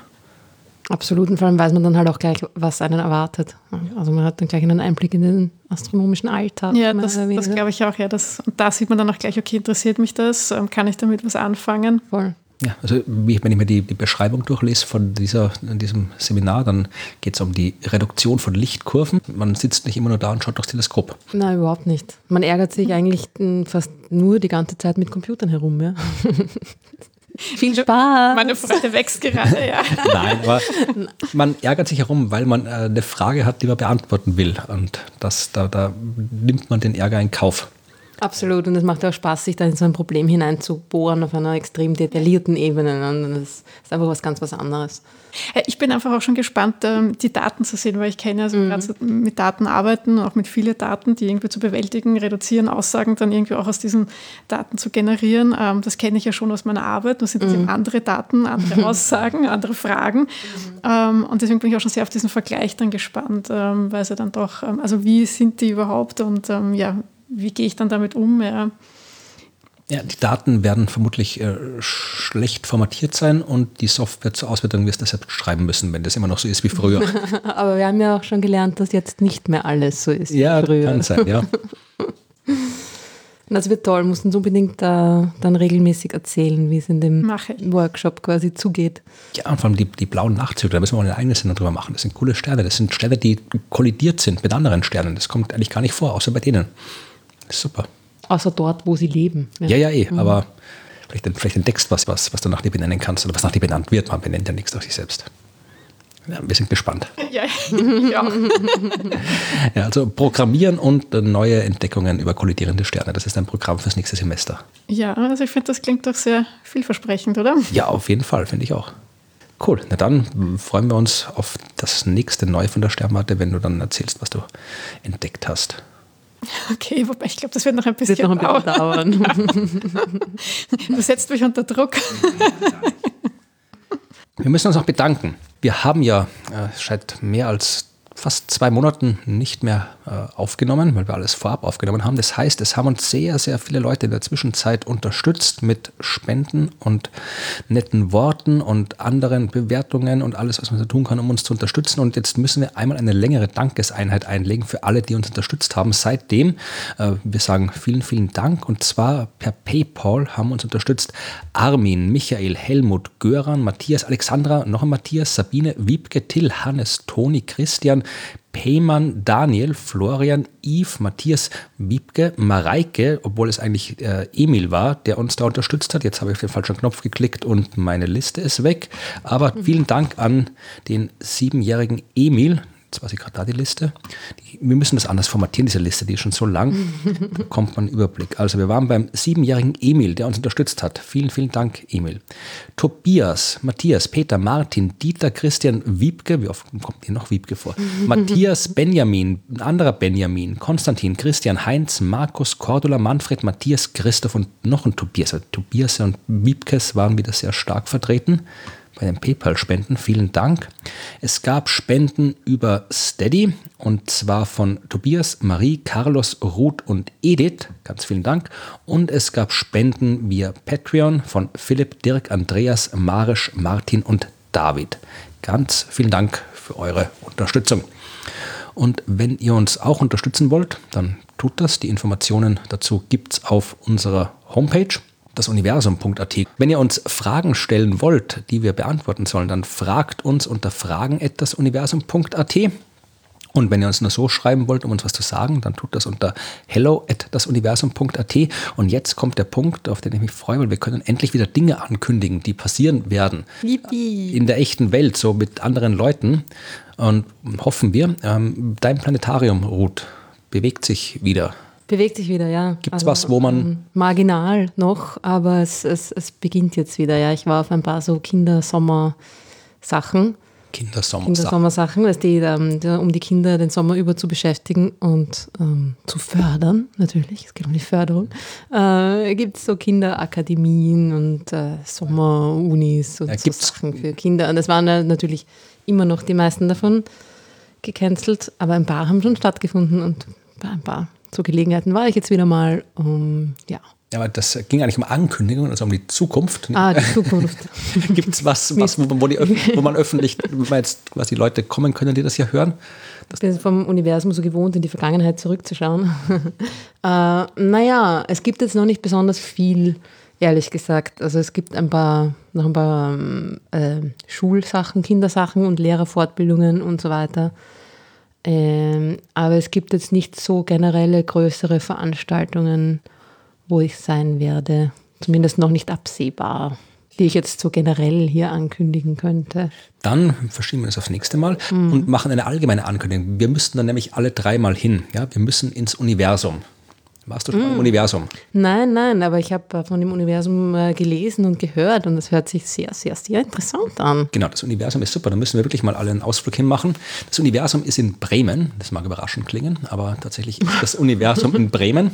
Das ist ein wunderbares äh, Science Center. Da war ich auch schon ein paar Mal. Ist sehr, sehr empfehlenswert. Und das Universum in Bremen äh, hat uns geschrieben. Also wir haben Post vom Universum bekommen. Ja, mal zur Abwechslung. nicht nur Post ans Universum, um uns darauf hinzuweisen, dass es dort dort äh, neben der coolen äh, Dauerausstellung, wo man ganz viele Experimente machen kann und Dinge sehen kann. Also das allein reicht schon, um hinzugehen, aber es existiert dort eine Ausstellung über das Weltall. Up to Space heißt die. Da geht es um Astronautik und auch da kann man hier so schauen, was so ein Astronauten macht, wie das funktioniert. Also da kannst du zum das ich mich mal bilden gehen. Ne? Kannst du zum Trainieren hingehen, genau. Und diese Ausstellung äh, wird, äh, so hieß es, äh, verlängert. Also die sollte eigentlich schon demnächst auslaufen, aber sie wird verlängert. Also äh, ihr könnt da gerne hingehen ins Universum. Das lohnt sich, wenn ihr in der Nähe seid. Und irgendwann werden wir auch alle im Universum sein und vielleicht äh, dann sogar mit, äh, kann man uns auch dort sehen. Also Vielleicht gibt es das besuchen. Universum live aus dem Universum. Ja, das wird dann ein Multiversums-Event. Aber das ist noch Zukunftsmusik. Ähm, aber wie gesagt, äh, das Universum, wenn das Universum schon so nett ist, uns zu schreiben, dann weisen wir gerne darauf hin, dass das Universum immer einen Besuch wert ist und auch die aktuelle Ausstellung über das Weltall und die Astronauten. Und ansonsten kann ich äh, ein paar Sachen ankündigen. Ich habe ein neues Buch geschrieben. Das äh, werde ich jetzt aber nicht in aller Ausführlichkeit erklären. Das habe ich in Science Buster Podcast getan und das habe ich auch in Wissenschaft mit Holger getan. Das Buch heißt Eine Geschichte der Welt in 100 Mikroorganismen. Es geht um 100 Mikroorganismen und irgendwann werde ich noch mal ein bisschen mehr darüber erzählen, aber bis dahin verlinke ich das und äh, kauft das. Es ist gut, auch wenn ich nicht viel darüber erzähle, aber es ist, kauft das einfach, okay, das passt. Und ansonsten kann man mich auch sehen. Wenn alles so bleibt, wie es jetzt ist, dann gibt es ein paar Auftritte. Und zwar werde ich äh, am 3. September in Bayern sein, in einem Ort namens Nantes Buch seltsamer Ort, aber coole Veranstaltung. Da gibt es eine Veranstaltung, die heißt Sternenhimmel der Menschheit. Da sind so, so Musik und Dings und äh, äh, Events und Lesungen und äh, Sternbilder der Tuareg und Sternbilder der Inuit und äh, ich werde auch was über Sterne erzählen. Also es ist eine mehrtägige Veranstaltung, die ist cool. Am 4. September sind wir mit den Science Busters im Stadtsaal in Wien am 9.9. in Melk, am 10.9. nochmal in Wien im Theater im Park. Am 14.9. bin ich äh, mit Helmut Jungwirth in der Thalia Buchhandlung in Wien, um dort das äh, besagte Buch vorzustellen, das ihr alle gekauft habt bis dahin. Und am 19.9. Äh, treten wir in München auf mit den Science Busters. Äh, Links in den Show Notes und noch mehr Veranstaltungen in der nächsten Sendung. Das war jetzt, glaube ich, alles, was ich ankündigen wollte. Hat noch wer was zum Ankündigen? Nichts passiert. Nichts passiert, okay. Dann bleibt uns eigentlich nur noch die Verabschiedung übrig, denn dann ist die Sendung zu Ende. Es ist schon wieder vorbei. Oh. Ich habe gerade gefragt, ob du noch was sagen willst. Du hast gesagt, nein. ich dachte, es kommt noch was. Nein, ich habe. Nein, nein, ja schon, ja, schon, passt schon, passt schon. Ich hab schon. Wir haben schon lange nicht mehr aufgenommen, aber ich glaube, wir haben alles gesagt. Hm, Sollst du auch sagen, oder? Hm, ja, ich denke schon. War, haben wir alles hm. wissen wir. Hm. Ja, na, wenn wir was vergessen haben, dann sagen wir es nächstes Mal nochmal. Gut, dann sagen wir jetzt alle Tschüss, bis zum nächsten Mal. Macht's es gut. Tschüss. Tschüss. Bis zum nächsten Mal.